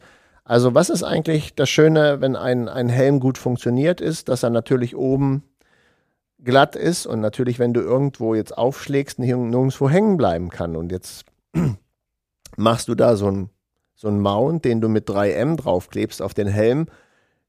Ob du jetzt eine Kamera drauf hast oder nicht, aber du hast ja diesen grundsätzlichen Mount am Helm, der natürlich, wenn du jetzt irgendwo wegrutscht und der Helm schlattert irgendwo rüber, dann bleibt der Helm vielleicht irgendwo an diesem, an diesem aufgeklebten Pad, ähm, diesen GoPro-Halter oder als so ein Universalhalter hängen. Und das ist natürlich gar nicht lustig. Mhm. Ja, und das ist auch so. Und da gibt es auch gar nichts zu verschönigen. Also der sicherere Helm ist, dass ich nichts auf meinen Helm klebe. Also du kannst gerne einen Aufkleber drauf machen. Das ist mhm. immer, aber ähm, aber die andere Antwort ist, und das ist genau wie du es beschrieben hast, ja auch richtig, okay. Wenn ich aber eine Aufnahme in meinem Kasten haben will, weil ich gerne ein tolles Video produzieren will oder weil ich gerne die gutes Beispiel, wir hatten Leute hatten das geschrieben mit Michael Schumacher und so, aber wenn ich das jetzt diese Aufnahme haben will, dann muss ich mich entscheiden, gehe ich dieses Risiko jetzt bewusst ein oder bin ich mir bewusst, hey, das ist viel zu gefährlich würde ich einen Downhill-Trail durch tief hängende Äste fahren und sowas, hätte ich richtig Panik, dass ich mit einer Kamera auf dem Helm da irgendwo hängen bleibe und mir das Genick breche und wegreiße. Mache ich nicht. Egal, ob ich ein YouTube-Video produzieren soll oder möchte oder eine Urlaubserinnerung machen und so, ist mir mein Leben wichtig. Mhm. Also das möchte ich nicht gehen. Aber fahre ich jetzt ein paar Passagen, wo ich sage, okay, ich fahre jetzt zum Beispiel die hier bei dem Komoot Kosmos. Da bin ich über eine Staumauer gefahren. Ja, da hängen jetzt keine Äste tief oder so und äh, ich fahre die Staumauer in einer langsamen Geschwindigkeit und nicht mit 70 Sachen den Berg runter. Okay, mache ich jetzt die Kamera auf meinen Helm drauf und bin mir ja auch dieses Risikos bewusst, was ich mache. Aber also, du machst sie auch nur in dem, machst du ja hinterher wieder ab. Ja, ganz, ganz entscheidend. Ähm, und dann bleibt ja dieser flache Aufkleber, der macht nun wirklich nichts. No, ist auch schon nicht, der bleibt zumindest nicht am, am, am Gestrüpp so hängen. Aber das ist, wenn du dann, dann äh, äh, stürzt, ist das natürlich trotzdem etwas, warum der Helm nicht leichter er kann dann schon an der Bordsteinkante ein bisschen an der Kante hängen bleiben, wenn im schlimmsten Fall. Ich will das jetzt hier nicht so ein Horror Ja, aber das sind ja so, so zwei Millimeter, wo ich de denken würde, okay, das, da, wo ich sagen würde, das muss schon wirklich schief na, da gehe ich nicht. Ja, aber du, warum gibt es zum Beispiel MIP-Systeme oder von anderen Herstellern gibt es andere Systeme? Ich habe jetzt den von Laser, die haben ein eigenes System und so weiter. Kinetec. Äh, genau. Und das ist ja alles schon, was darauf hinwirkt, dass der Helm sich ein bisschen verwinden kann und so. Und das machst du ja damit ein bisschen zunichte. Lange Rede, kurzer Sinn. Ich möchte das überhaupt gar nicht beschönigen, etwas auf dem Helm zu machen und eine Kamera zu machen und insbesondere bei hohen Geschwindigkeiten ganz großer Mist. Also was die Sicherheit angeht. Also ich wollte jetzt nur nicht alles in YouTube da jetzt so lange einen Bericht reinschreiben, nutze lieber die äh, Zeit, die ich hier spreche. Also ich habe für mich die äh, Entscheidung getroffen, ich entscheide das von Fall zu Fall, wie ich mich fühle. Nehmen wir jetzt wieder die Staumauer als Beispiel. Ich fahre diese Staumauer da lang am Edersee. Da sehe ich für mich persönlich kein Risiko. Und das Minimalrisiko, dass ich da dann stürze und irgendwas mit ist, das nehme ich jetzt in Kauf. Hm. Das haben wir im Leben ständig, dass wir Entscheidungen treffen müssen. Gehe ich dieses Risiko oder gehe ich das nicht? Genau. Wir haben dieses Risiko allgemein, wenn wir mit schmalen Reifen schnell den Berg runterfahren. Musst du nicht machen. Du kannst auch einfach keine Berge schnell runterfahren. Du, es gibt ja genug Bikepacker oder Langzeit, Langreisende, habe ich jetzt auch wieder gesehen, also so richtige Radreisende, die ja, nicht, mit, nicht mit so einem, nicht mit so einem äh, Rad wie wir fahren, sondern mit so einem Rad mit geraden Lenker und Ortliebtaschen vorne und hinten, so dieser typische Radreisende, über den wir ja nie sprechen, der Oder der Weltenbummler. Ja, genau. Die hat auch ihren Helm hinten auf dem Gepäckträger festgeschnallt, weil sie in dem Augenblick da rumgefahren sind und dachten, sie brauchen keinen Helm oder sich entschieden haben, sie brauchen keinen Helm. Und da mehr, und bei da, bei, bei Pedal the World und so weiter, da irgendwann ist, fällt man die Entscheidung, jetzt trage ich einen Helm, weil ich Angst habe vor den Autos, weil ich vielleicht in der Stadt unterwegs bin und jetzt fahre ich nur in Radwege oder in Holland nur die Rad Holland ist das beste Beispiel. Auf den Radwegen habe ich mich so sicher gefühlt, wo ich auch gesagt habe, naja, kein Wunder, dass sie hier ohne Helm rumfahren. Ich, ich hätte es jetzt so nicht gemacht. Ich habe für mich entschieden, den Helm weiter aufzulassen, aber ich weiß, dass da die Hürde, dass da die Hürde größer ist, sich zu entscheiden, Helm zu tragen, weil man sich sicherer vorkommt, ist, ist, ist fand ich nicht so abwegig. Ich gebe dir ein Beispiel aus meiner, aus meiner Jugend, ist schon lange her, haben wir viel Trainingslager auf Mallorca gemacht. Und das ist äh, eine, ein Beispiel, was ich gerne immer sage, wo vielleicht Leute überhaupt gar nicht das, das, das Empfinden haben, wann begebe ich mich eigentlich in eine super Gefahr. Viele Leute, die auf Mallorca waren, kennen diese Abfahrt Zacalopra. Das ist so eine gewundene Straße, die da runter geht. Du machst 600 Höhenmeter runter, Sackgasse, machst 600 Meter hoch. Und tatsächlich ich mach, ich habe immer den Helmdraht dort auf, aufgehabt, runter wie rauf. Aber wenn ich ganz ehrlich euch die Meinung sagen soll, mit gutem Teer und wenig Autoverkehr würde ich mich jetzt nicht total unsicher fühlen, wenn ich keinen Helm auf hätte, da runterzufahren. Weil es kommen viele Serpentinen, ich habe da selten Geschwindigkeiten, wo ich, also ich sag's mal, ich habe nicht so das, die größte Sorge, da ohne Helm nur den Berg runterzufahren. Im Gegenteil habe ich panische Angst, ohne Helm da hochzufahren. Und das ist den Leuten gar nicht klar. Die denken immer, oh, jetzt fahre ich Jetzt halt. umgekehrt gedacht. Genau. Und deswegen sage ich das hier im Podcast. Die noch größere Gefahr ist ja eigentlich, wenn ich den Berg runterfahre und habe so ein Gefühl dafür, ja, ich habe alles ganz gut unter Kontrolle und, und ich weiß, es gibt gleich einen Shitstorm, ich sage es euch trotzdem, ich kann das aushalten. Dann trage ich dafür Verantwortung, wie ich diesen Berg runterfahre, wie schnell ich die Kurve nehme oder wie, wie ich die eben nicht schnell nehme und wie gut ich das äh, unter Kontrolle habe. Jetzt fahre ich den Berg hoch und viele nehmen den Helm dann ab Berg hoch. Saka Lopra ist mein absolutes Paradebeispiel dafür, wo ich niemals mit abgesetzten Helm hochfahren würde. Und warum? Weil du anderen Menschen vertrauen musst, dass die keinen Fehler machen. Wenn ich den Berg runterfahre, bin ich ein bisschen Herr über dem, was ich mache. Aber es gibt ganz viele Leute, die dann nicht so sicher auf dem Rad sind und die verschätzen sich dann und die größte Panik, die ich habe, ist, dass einer aus der Kurve mir vorne in die Karre reinfährt, also mir vorne reinknallt. Das heißt, ich würde zum Beispiel niemals die Auffahrt mit abgesetzten Helm machen, egal wie heiß es ist, weil ich einfach ein andere, anderes Empfinden habe, wo ist die Gefahr, wo lauert die Gefahr eigentlich. Ja, und das ist, und ich glaube, damit können wir es belassen. Das ist wie mit der Kamera auf dem Helm. Tatsächlich muss ich sagen, ich hätte auch einfach Sorge, mit 80 Sachen die Skipiste runterzufahren, ob Snowboard oder Ski oder so. Da würde ich mich gar nicht gut fühlen mit einer Kamera auf dem Helm. Mhm. Machen aber viele. Da wäre nicht meine Komfortzone.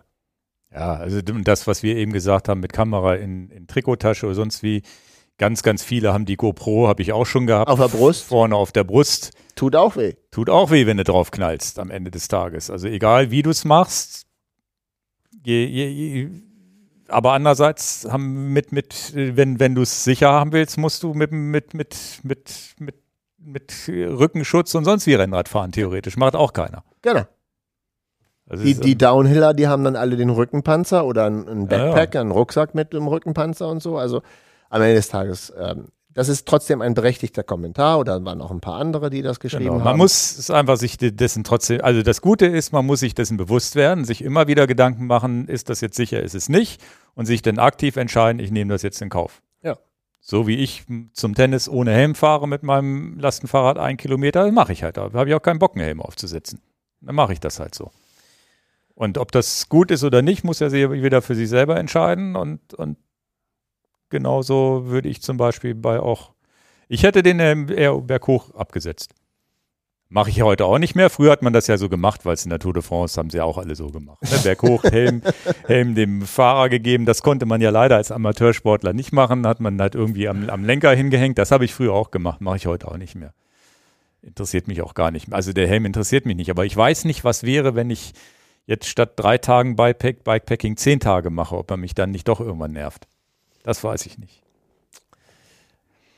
Wir sind ja schon mündige Bürger, die dann irgendwann auch vielleicht mal die Konsequenzen auch ertragen können von unserem Handeln. Ja. Mhm. Gut, bevor wir zu den Picks kommen, würde ich noch einmal ganz kurz World Bicycle Relief ansprechen und hier mal kurz draufklicken. du guckst da kurz drauf. Das ist nicht der Ernst. Ja, das, das glaubt jetzt uns keiner in dem Moment, wo du drauf Ich kann guckst. das in die Kamera halten hier, aber das sieht man wahrscheinlich so klein gar nicht. das, das ist wirklich, das, das glaubt einem keiner. Das, aber wir hatten wir haben vorhin 49.700 und ein paar Nee, wir hatten vorhin 49.980. Da fehlten 20 Euro zu 50.000. Jetzt sind es genau 50.000. Da muss einer 20 Euro Oliver.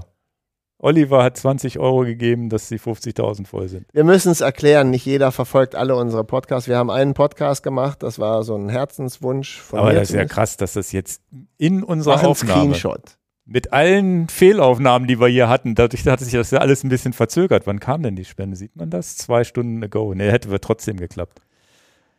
Wir haben einen Podcast aufgenommen, Thema World Bicycle Relief. Ein Fahrrad verändert die Welt oder ein Fahrrad kann alles verändern. Es geht darum, dass äh, Fahrräder in Afrika gebaut werden, ähm, zusammengebaut werden und äh, für, für Leute zur Verfügung gestellt werden, die das brauchen. Klassischerweise äh, Kinder, die zur Schule fahren müssen oder Handwerker, die ein Fahrrad brauchen, um als Handwerker mobil zu sein oder Ärzte, die ähm, äh, praktisch Patienten besuchen.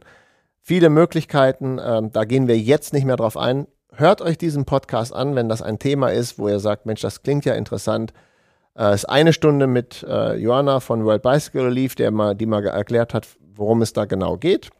Und eine Stunde mit Holger, den viele Leute schon kennen, auch im Kanal, der für die Weltbank arbeitet und hier auch ein bisschen äh, berichtet hat, wenn er nach Afrika reist, was er da erlebt. ich habe die Zahl nochmal groß gemacht, damit man es vielleicht doch lesen kann. Und dann war die Sache nach dem Podcast, wir versuchen 100 Bikes zu machen hier, wenn Leute unseren Podcast äh, äh, schätzen, unsere Arbeit schätzen, Mensch, spendet doch bitte auf dieser Seite, die wir uns ausgesucht haben, World Bicycle Relief, ermöglicht den Menschen ein Fahrrad zu haben, zur Mobilität zu kommen. Ein Fahrrad kostet 147 Euro, jeder Euro zählt, spendet auch gerne 5 Euro. Und dann hatten wir gesagt, 100 Fahrräder äh, wäre doch toll, das wären 14.700 Euro.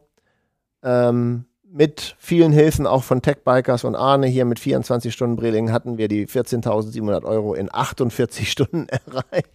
War ein bisschen krass. Also wir hatten auch gute Anstiegs-, Anschubshilfe von den Kollegen. Also nochmal viele Grüße an die Tech-Bikers und Arne. Dann haben wir aufgestockt auf 150 Fahrräder. Das waren 22.000 Euro. Das war dann in einer Woche erledigt. Dann haben wir gesagt, wir stocken nicht mehr auf. Wir machen diese für uns absurde Spendenzahl, 50.000 Euro, einfach dahin. Ja, und jetzt äh, haben wir die jetzt hier erreicht, wo ich auch nochmal vielen Dank an alle sage, die das gemacht haben. Und die endet natürlich jetzt nicht bei 50.000 Euro.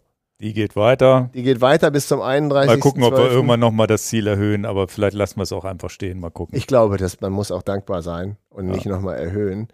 Aber hier nochmal. Der Link kommt unten nochmal rein. Der Link kommt unten nochmal rein. Im Prinzip werden 340 wir, Räder sind es übrigens, habe ich jetzt mal ausgerechnet. Das ist schon ziemlich krass. Ja. Wir haben gesagt, wenn wir 50.000 Euro erreichen, lassen wir uns was einfallen. Wir werden uns was einfallen lassen, blasen das aber jetzt noch nicht raus. Also ja. Überraschung kommt.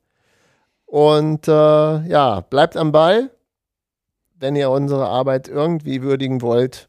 Jede 5 Euro sind willkommen, mehr auch, aber es ist auch, auch 2 Euro sind. Alles geht. Geht auf die Seite, die wir unten verlinken, spendet, was ihr meint, wenn ihr das für einen guten Zweck seht. Es geht direkt auf das Konto von World Bicycle Relief. Genau. Ja, ist echt krass. Also bin ich ja richtig geflasht hier oder so, ein bisschen, ist schon eindrucksvoll, wenn das jetzt gerade hier in der Sendung passiert. Also wenn ihr das seht, haben wir die Sendung jetzt drei, vier Tage vorher aufgenommen, weil wir wegen Eurobike und Verreisen das jetzt ein paar Tage vorher aufnehmen mussten. Nee, krass. Ähm, Pix, mein Pick steht die ganze Zeit neben mir. Ja, ich habe schon gedacht, Hast deswegen habe ich dich da nicht drauf angesprochen. Es gab so viele Leute, die gesagt haben, manchmal sind wir wie Waldorf und Statler. Ich dachte, das hätte ein Hörer uns geschickt. Nein, das habe ich mir selber gekauft. Ach. Ja, habe ich durch Zufall gesehen, dachte ich, muss ich haben. Okay.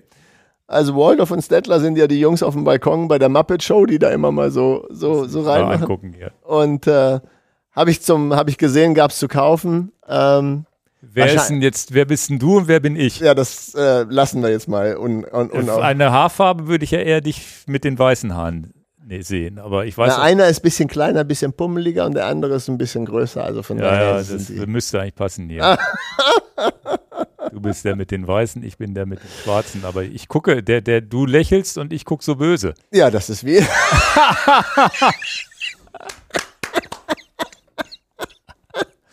Den möchte ich doch lieber der kleine Dicke sein. lieber klein und dick und fröhlich, ne? Ja, ja. Nicht so grummelig hier. Und ich weiß auch, glaube ich, warum das mir vorgeschlagen wurde, wie das immer so ist mit den Werbungen. Erinnerst du dich an äh, Breaking Bad mit der Figur ja, ja. Walter White? Und das ist ja auch eine Figur aus der, aus, also so eine Sammelfigur. Und jetzt wurden mir die beiden vorgeschlagen, habe ich gedacht, naja, gut. Wie das, äh, da merkst du mal, wie das funktioniert, ne? Wo willst du dir den denn hinstellen? Ja, stelle ich mir hinter meinem Büro. Ach so.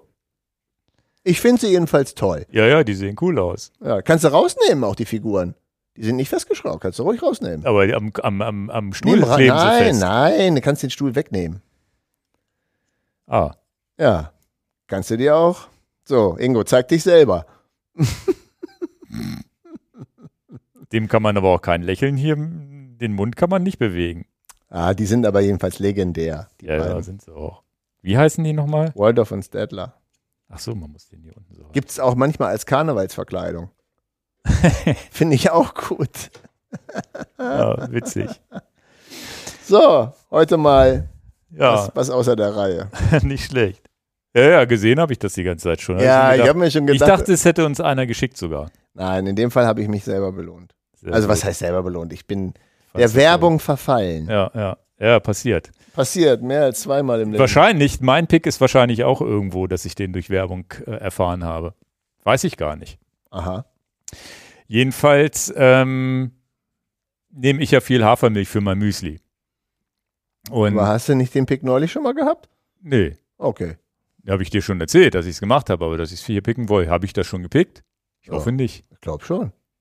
Glaube ich nicht. Leg los. Vielleicht bin ich ja auch. Vielleicht Jetzt muss ich mal hier erstmal googeln. Nein, nein, nein, nein, nein. Ich jetzt nicht googeln. Die Show geht weiter. Es ist eine Audiosendung. Du kannst hier nicht rumgoogeln. Nicht, dass ich das doppelt picke hier. Ja, dann pickst du es halt doppelt. Nee.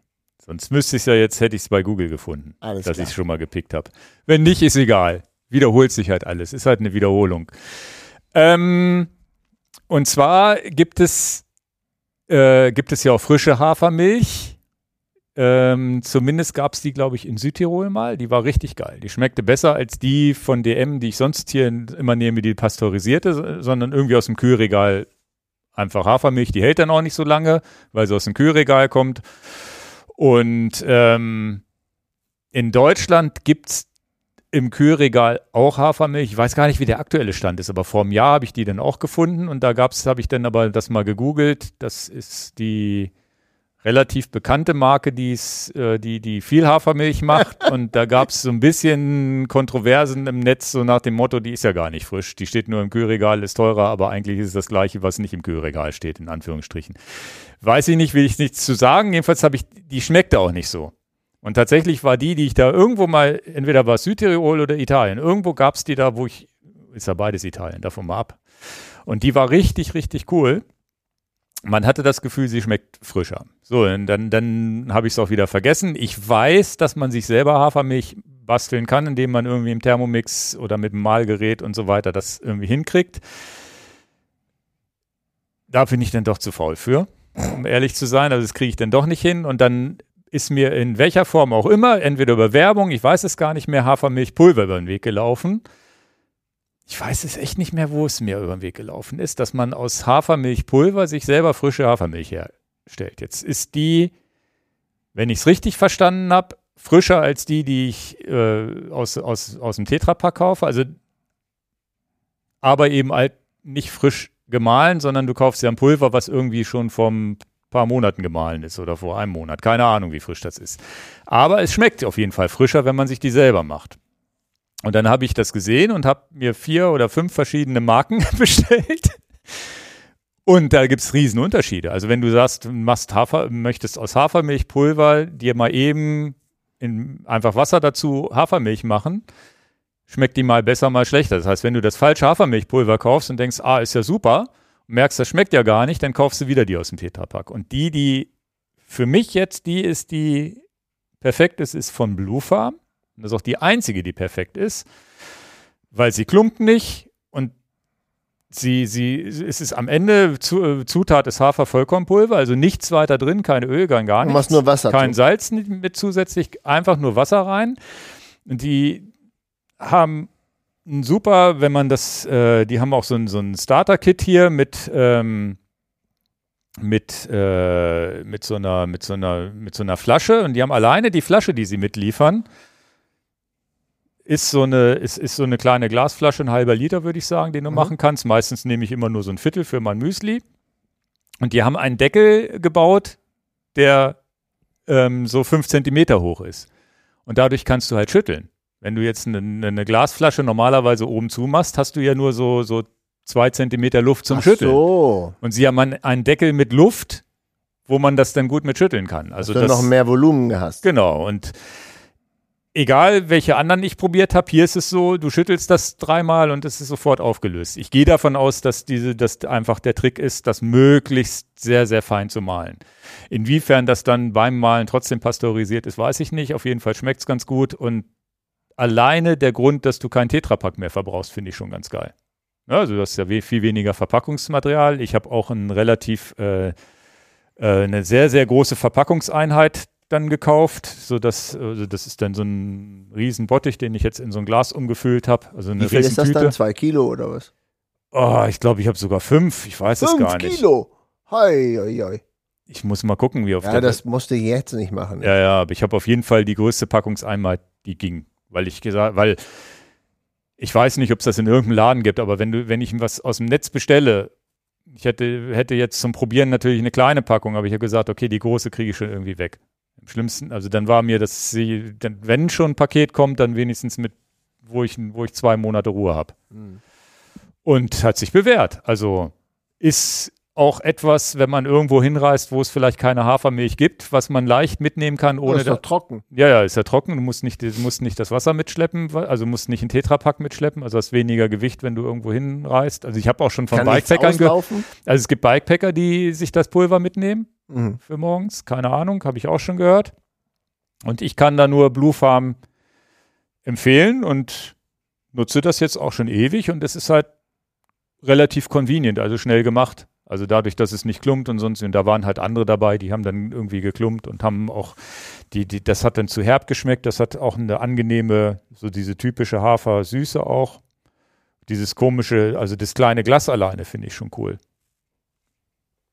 Also, das wäre. An das Glas erinnere ich mich nicht, von daher war es auch kein Pick. Siehste, okay. Sonst an das Glas hätte ich mich nochmal erinnert. Also das Shake-Glas ist, glaube ich, für alle Shakes, auch wenn du dir so einen so Proteinshake machst, wahrscheinlich nicht doof. Mache ich jetzt nicht, aber ich glaube, also die, die, ich habe noch, weiß nicht, also weil es halt auch, ich habe ich hab mal für, für, tatsächlich für die Proteinshakes gibt es ja auch so Becher, mit denen du das schütteln kannst und sonst wie, die extra so gebaut sind, aber die sind immer irgendwie mit Kanten und bis du die sauber kriegst und oben noch ein Stutzen zum Trinken und so. Das ist halt kein Stutzen zum Trinken, aber ist halt auch einmal schnell ausgespült und ist wieder sauber. Sonst hätte ich da auch schon keinen Bock drauf, wenn ich das Ding nicht sauber kriege. Also ich bin da ja auch ein bisschen, was das angeht, muss es ja auch einfach gehen. Nee, das wäre jetzt mein Pick. Und ja, dann haben wir es für heute. Dann habt ihr jetzt ein bisschen längere Pause mit uns. Genau. Und ähm, das weißt du jetzt noch nicht.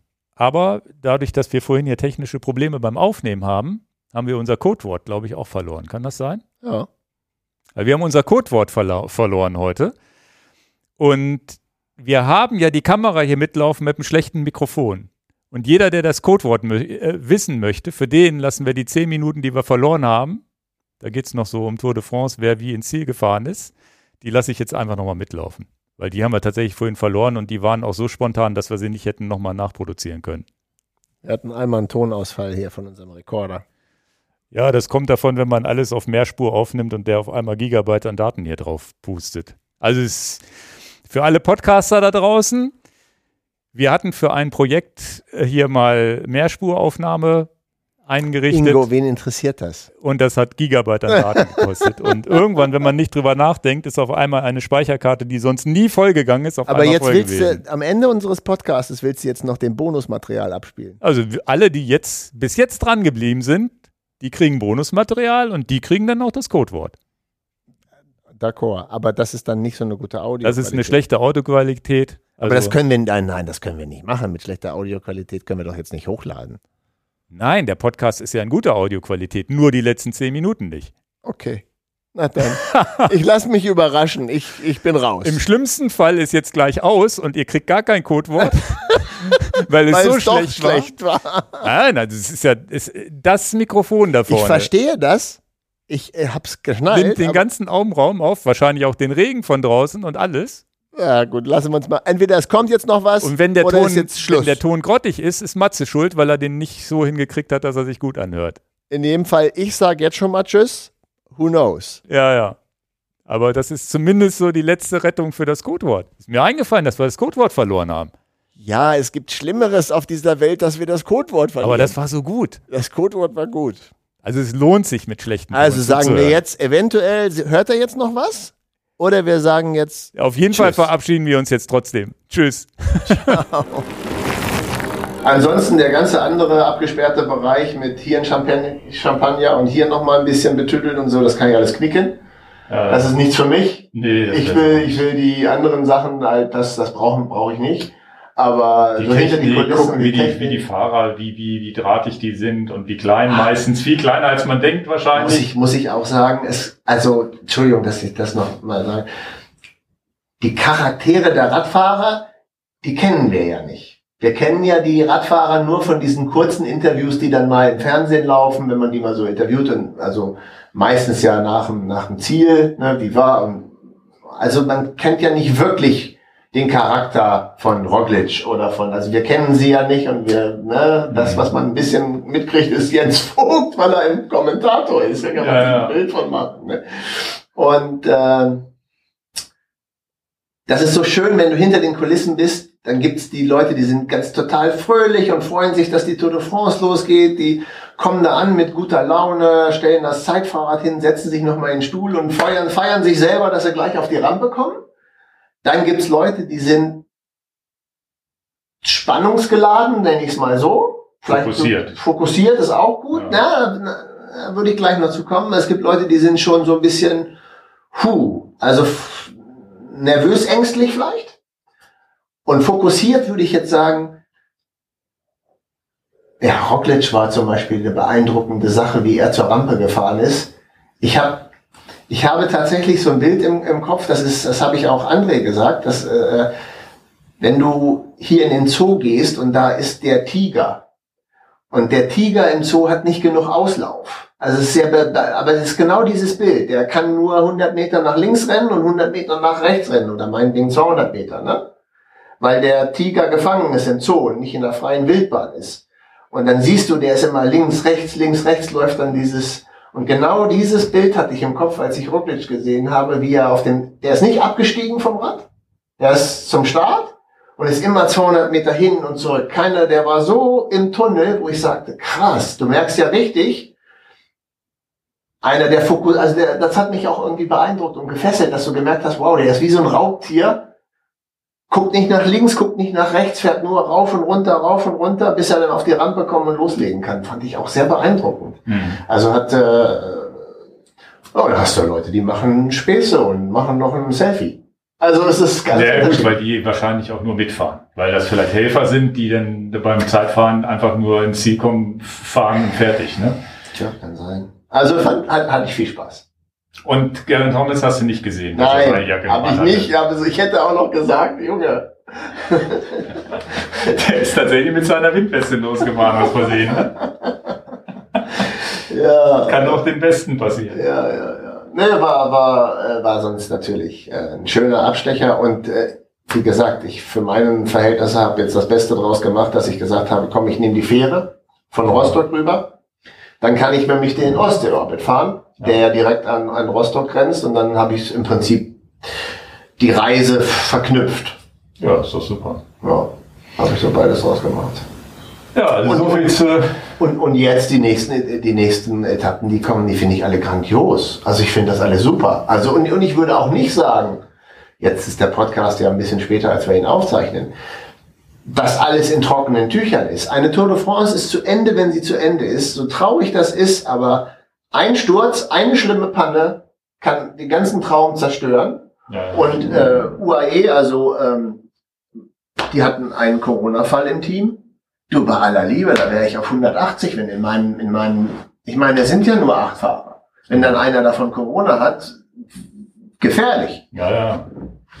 Also das in trockenen Tüchern ist das dann, wenn ja, du ist, auf dem Champs-Élysées bist. Jetzt ist Corona ja gar nicht mehr so dieses Thema ähm, man muss Maßnahmen und Bubble und sonst wie, sondern jetzt ist es das Thema, ich will es nur nicht kriegen während der Tour. Genau. Also es ist ja nicht mehr, ist ja in Anführungsstrichen für die meisten nicht mehr gefährlich. Sie werden halt krank, aber sie werden nicht schwer krank. Aber du bist trotzdem raus. Aber du bist halt raus. Du kannst halt danach zwei, drei Wochen keinen Sport mehr machen. Und bei Tour de France ist das halt doof, wenn du keinen Sport machen kannst. Naja, du bist ja sofort raus. Ja, ja, klar. Das kommt noch dazu. Ja. Also, also von daher, ich finde es spannend. Deswegen, die sind ja auch äh, die Fahrer selber, während ja sonst keine Maskenpflicht mehr gilt, die ja. Fahrer selber voll streng. Sofort Interviews, Maske auf und so weiter. Die haben keinen Bock, das zu kriegen. Ja klar, aber es ist ja auch dein Job. Ja, ja. Du verdienst damit ja Geld, dann darfst du auch nicht krank werden. Ja. ja. Nein, ich bin voll drin und äh, ja, ich werde es auch weiter verfolgen. Mir macht es auch Spaß. Ist jetzt noch ein es gab schöne, also das ist ja immer das Wichtigste, dass es spannende Etappen gab, ne? wo man ja. wirklich mitgefiebert hat. Die Etappe mit Lennart Kemmler, damit da oben. Alter, ich habe gedacht, das, das kann nicht wahr sein. Das fehlten 150 Meter. Ich habe es gewusst, dass sie ihn einholen, als die Gas gegeben haben. Ich, ah. ich habe ich hab relativ, also ich habe dann so, als das 500 oder nach 600, 700 Meter habe ich gedacht, okay, der wird oben, hat er keine Chance, wenn die mit frischen Beinen da Vollgas geben. Ich hätte es ihm sehr gegönnt, muss ich ganz ehrlich sagen. Ja, ja, war super traurig, dass es nicht geklappt hat, fand ich auch. Also ich habe mich auch richtig geärgert, fast ins, ja, ja. Sofa gebissen. Aber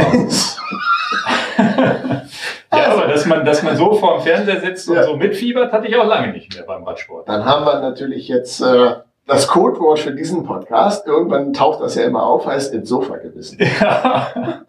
nicht, dass das die Leute bei uns auch machen, wenn sie den Podcast hören. Wir wollen jetzt bei Instagram Fotos sehen mit diesem Tag ins Sofa gebissen und jeder zeigt, wie er so ein Biss in seinem Sofa hat. Das wäre ein ziemlicher Running Gag. ins Sofa gebissen. Und, und vor allen Dingen Leute, die jetzt diese kleine 10 Sekunden nicht gehört haben, die wissen ja gar nicht, worum es geht. Ja, ja. du hast ja also so ins Sofa gebissen fast, weil Lennart Kemmler überholt wurde. Ja. Aber auch geil fand ich diesen Sieg von, von Wout van Aert, wo die, wo die da den, diesen letzten Hügel rüber gesprintet sind und er dann allein ins Ziel gefahren ja, ist. Ja, aber der, der, äh, bei der anderen Etappe, wo er rausgerissen ist, das war bei Kilometer 5, da hast du ihm aber auch gemerkt, da war er auch platt. Ja. Also du kannst natürlich auf diesem Niveau auch, irgendwann bist auch du mal platt. Ja, aber der, der hat ja, glaube ich, auch viel, viel Mist verletzungsmäßig durchgehabt. Und ich glaube, letztes Jahr war, lief bei ihm nicht so gut. Da war ja, glaube ich, Van der Poel derjenige, der besser drauf war. Ich weiß es nicht mehr genau, wann das war. Jetzt habe ich den Namen nicht parat. Ähm, du weißt, bei der Polen-Rundfahrt, da gab es doch diesen ganz schweren Unfall der beiden Sprinter, wo der eine fast gestorben wäre, weißt mhm. du? Und der, der dann diesen Shitstorm bekommen hat, jetzt habe ich den Namen nicht parat, ähm, der jetzt ja eine Sprintetappe gewonnen hat. Okay. Ähm, da hast du richtig gemerkt, dass er, also das auch wieder so eine emotionale Sache, wie wichtig ihm das war, dass A, der, der, dass er diese Etappe gewonnen hat, aber er auch wieder als Sprinter da ist, wo er hingehört als Sprinter, denn dieser Unfall, der bei dieser Polen-Rundfahrt da passiert ist, das war da wurde er sehr angegriffen. Mensch, der wäre fast ums Leben gekommen, weil du ihn da in die Planke reingedrückt hast. Weißt du noch, dieser schwere ja, Unfall? Ja. Und äh, da hat man wirklich gemerkt, da hat er auch wirklich drunter gelitten. Ne? Dass er jetzt auch, äh, äh, das, von daher habe ich ihm auch die Etappe gegönnt jetzt auch, dass er sagte, oh ja, ich bin auch wieder da als Sprinter, wo ich sein soll. Hm. Der eine hat körperlich gelitten. Ähm, Ist der denn auch wieder jetzt? Ja, ja, ja, ja. Okay. Und er hat aber auch seelisch gelitten darunter, natürlich kann man das auch nachvollziehen. Wie würdest du dich fühlen, wenn du einem fast ums Leben gebracht hättest, jemand anders? Ne? Ja, ja, jetzt mal unabhängig davon, was du für einen Shitstorm kriegst, ist es ja generell nicht ist so. Ist generell nicht gut für den Kopf, dass du da vielleicht was gemacht hast, was jemand anders massiv schaden.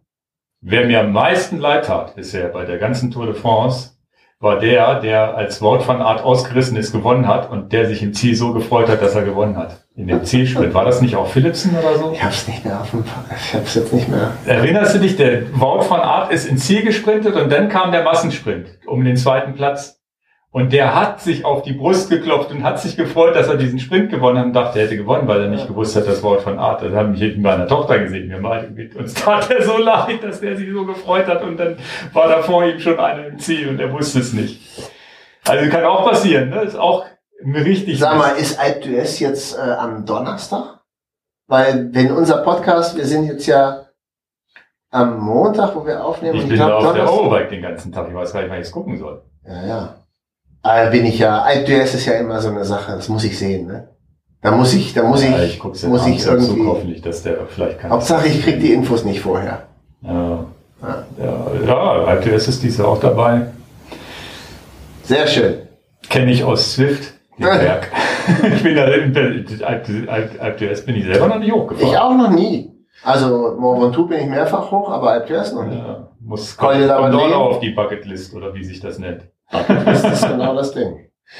Gibt es viele, viele schöne Dinge, die wir noch nicht gemacht ja. haben. Du. Naja, wenn ihr den Podcast hört, werdet ihr wahrscheinlich schon wissen, wer ITS gemacht hat. das, das wollte ich damit sagen. Ja, Wenn der Podcast ausgestrahlt wird, ist das, glaube ich, genau. gegessen. Ich glaube Donnerstag. Zwei Orbits ist richtig. So, die Micro-SD-Karte ist voll. Wann hat er das denn gemacht?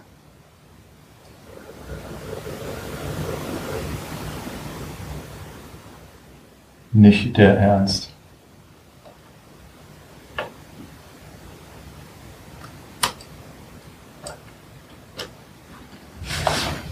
Aufnahme gestoppt. Oh, nicht ernst. Gucken, wie weit wir gekommen sind. Ja, ja.